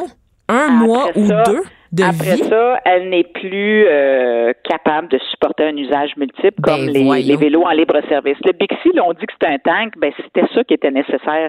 Les Bixi qui datent de 2009 roulent toujours dans les rues de Montréal. Mais là, La, tr- la trottinette, elle, je m'excuse, mais la, la conception de ce véhicule-là fait que c'est fragile et fait que un usage multiple, ben, mais Lime ne partage pas ces, données-là. Moi, je le sais parce qu'on on me donne ces infos, euh, ces infos-là. Alors, c'est ça que j'ai hâte de voir dans les données que Lime devra partager avec la ville de Montréal. euh, comment tout ça euh, peut contribuer réduire l'usage de la voiture solo. Parce que c'est ça l'objectif. En bout de ligne, ce qu'on veut, c'est réduire l'usage de la voiture en ville parce que euh, il y a trop de voitures en ville. C'est pas compliqué, là. On on n'élargira pas les routes là, pour faire passer plus de voitures. Il y a trop de voitures. Donc, il faut trouver d'autres façons de faire. Moi, je trouve que le vélo, c'est bien formidable, mais ça a l'air qu'il y en a qui trouvent que les trottinettes, c'est bien aussi. Je suis contente de savoir que vous partagez mon dédain à l'égard de la trottinette, même si le mien est vraiment purement esthétique. Par contre, je suis renversée par cette information que vous venez de me donner, à savoir que la durée de vie est de un ou deux mois pour euh, pour ces outils de circulation, parce que euh, la- les périodes d'utilisation, bon, évidemment, ça a été lancé euh, cette semaine pour cette année, mais pour les années suivantes, la, la saison va débuter le 15 avril et devrait se terminer le 15 novembre. Donc, c'est même pas, c'est les trottinettes dans l'état où vous me décrivez les choses pourront même pas se rendre au bout d'une saison régulière. C'est assez voir, là, incroyable. pilote. On verra après trois mois ce qu'en pensent les gens de la ville qui vont analyser ça, qui vont voir est-ce que effectivement c'est un plus pour euh, aider les gens à se déplacer à Montréal. Alors, je pense qu'il va y avoir une analyse du projet pilote avant de dire go, euh, vous pouvez revenir l'année prochaine. Donc ça, ça va être important. Et c'est sûr que toute la question du transport durable, euh, c'est bien de ne pas émettre des GES, c'est même essentiel. Mais si le cycle de vie du, du, du mode de transport qu'on utilise fait que ce mode-là, on le fabrique, puis qu'après ça, il est jetable au bout de quelques mois, Ben, comme on a ben, pu voir ces, ces cimetières de vélos en Chine qui étaient tellement cheap, euh, qui fait qu'au bout de quelques mois, les vélos n'étaient plus capables de subir l'usage répété d'usagers dans un système en libre service, ben on n'est pas plus avancé. Donc, euh, j'ai hâte de voir. Je connais pas toutes les réponses. Je me pose beaucoup de questions. Ben oui, et. J'ai hâte de, de- j'ai hâte de voir les réponses que va nous donner Lime parce qu'ils ont l'obligation de partager leurs données avec la ville. Oui, c'est ça. Et quand même, la ville de Montréal a appris, comme vous le disiez en début d'entrevue, des autres grandes villes où Li- Lim ou Lime s'est installé. Donc, on sait qu'il compte tout à fait sé- sévir la vis si jamais la reddition de compte n'est pas au rendez-vous. Donc, ça, au moins, c'est rassurant. Euh, Parce pendant- que ces compagnies-là débarquent dans les villes et dans le fond avec un minimum de personnel. Tout d'abord, il faut dire que les batteries, il faut que ce soit rechargé. Il n'y a pas de station. Alors, qui recharge les batteries? Donc, eux autres, ce qu'ils font généralement, ils encouragent des gens, des, des, des, des gens comme vous et moi, à recharger ces batteries-là et à recevoir des sous pour le, le rechargement des batteries. C'est comme ça qu'ils rechargent des- les batteries. Euh, dans certains endroits, des fois, ils ramassent les trottinettes puis ils vont rechercher les batteries pendant la nuit, mais ils essaient d'utiliser les gens en place, c'est pas coûteux, puis ils payent les personnes qui rechargent. Tu recharges une batterie, je te donne tant, tu en recharges deux, je te donne tant. Donc ça, c'est une façon de c'est une façon de faire. Ensuite de ça, quand ça devient le bordel dans les rues puis sur les trottoirs dans les autres villes, ben c'était la ville qui était prise avec Ben oui, évidemment. C'était elle qui devait ramasser tout ça. Donc Montréal a voulu s'assurer qu'elle n'aurait pas à subir dans le fond les externalités. Donc euh, Lime allait assumer ses responsabilités. S'il y a des trottinettes qui traînent pour les saisit, ben vous allez payer une amende pour les récupérer ou on va peut-être même révoquer votre permis. Donc, je trouve ça bien que Montréal ait fait une réglementation stricte pour pas avoir à subir, dans le fond, les, les affres de, de, de ce système-là qui fonctionne avec très peu de structure. Ben c'est ça parce que surtout qu'on sait que beaucoup de, de touristes vont utiliser euh, ces trottinettes-là. On l'a vu entre autres avec les vélos électriques là, euh, à Montréal. On sait que ça intéresse les, les touristes comme technologie. Et ce qu'on sait, c'est que étant donné qu'ils savent qu'ils peuvent pas nécessairement recevoir d'amende, ben c'est laissé un peu n'importe comment sur la route. D'ailleurs, petit Ben, je suis exclusif. sûre que euh, les amendes seront pas tellement pour les, euh, les clients parce que euh, la ville de Montréal risque de donner une amende au service Ouais. à Lime. Mais Lime va, peut très bien charger ses clients puis dire écoutez si vous remettez pas votre vélo dans l'endroit approprié vous avez euh, vous avez 25 50 100 dollars de, de contravention puis comme ils ont votre votre carte de, De crédit, crédit parce en que mémoire. 50 me dire ils sont capables de faire ça là Parce que j'ai regardé un, un petit exclusif. J'ai mon collègue Louis-Philippe Messier euh, qui travaille sur un article pour le journal 24 heures qui a essayé une trottinette aujourd'hui et je l'ai croisé alors que je rentrais au bureau parce qu'on a un espace délimité en face des bureaux de Cube Radio à Montréal pour laisser les trottinettes. C'est identifié sur l'asphalte, sur le sol et je vais vous le dire là, c'est pas évident à voir. Honnêtement là, on a dû le chercher parce que l'application te dit où déposer la trottinette, mais évidemment c'est un point sur une grosse carte là, donc il faut chercher sur la rue où la déposer et c'est assez bien caché là. Il s'agit d'un symbole peinturé à la peinture blanche sur l'asphalte dans la rue là. Donc suffit qu'un char décide de se parquer là illégalement, de se stationner en double, tu passes complètement à côté. C'est vraiment bête comme ça. Mais c'est pour ça que les, les systèmes avec ancrage, c'est bien pratique parce que ça organise le monde. Et quand on est dans une ville, on n'est pas dans un petit village là, avec euh, 2000 habitants, on est dans une ville là, de 1,8 million d'habitants. Et quand on regarde Paris, Lyon, puis les autres grandes villes, donc ça prend une organisation urbaine pour que ça soit pas le bordel. Et les trucs sans ancrage, ben je m'excuse, c'est plus difficile, c'est peut-être plus attrayant en disant ah, je pourrais en retrouver n'importe où, mais c'est pas tout à fait la, la réalité. Et euh, j'ai vraiment hâte de voir comment Ben oui. ça va se, se dérouler parce que je suis quand même sceptique par rapport aux, aux trottinettes, mais on, on verra bien. Attention à ceux qui veulent les utiliser, ça démarre vite et puis Oui. l'équilibre là-dessus est pas la même que sur un vélo. Alors donc euh, Et nos roues, euh, voir, nos euh, routes ne sont pas plates. On n'est pas aux Pays-Bas, on le rappelle. Je sais que c'est un argument qui est utilisé là, pour euh, parler des cyclistes, mais euh, vraiment, dans le cas de la trottinette, c'est assez évident. Là, je veux dire, j'ai les roues sont toutes petites et vraiment sont très sont sensibles à la à, à un asphalte euh, ou un, un terrain qui est pas effectivement lisse.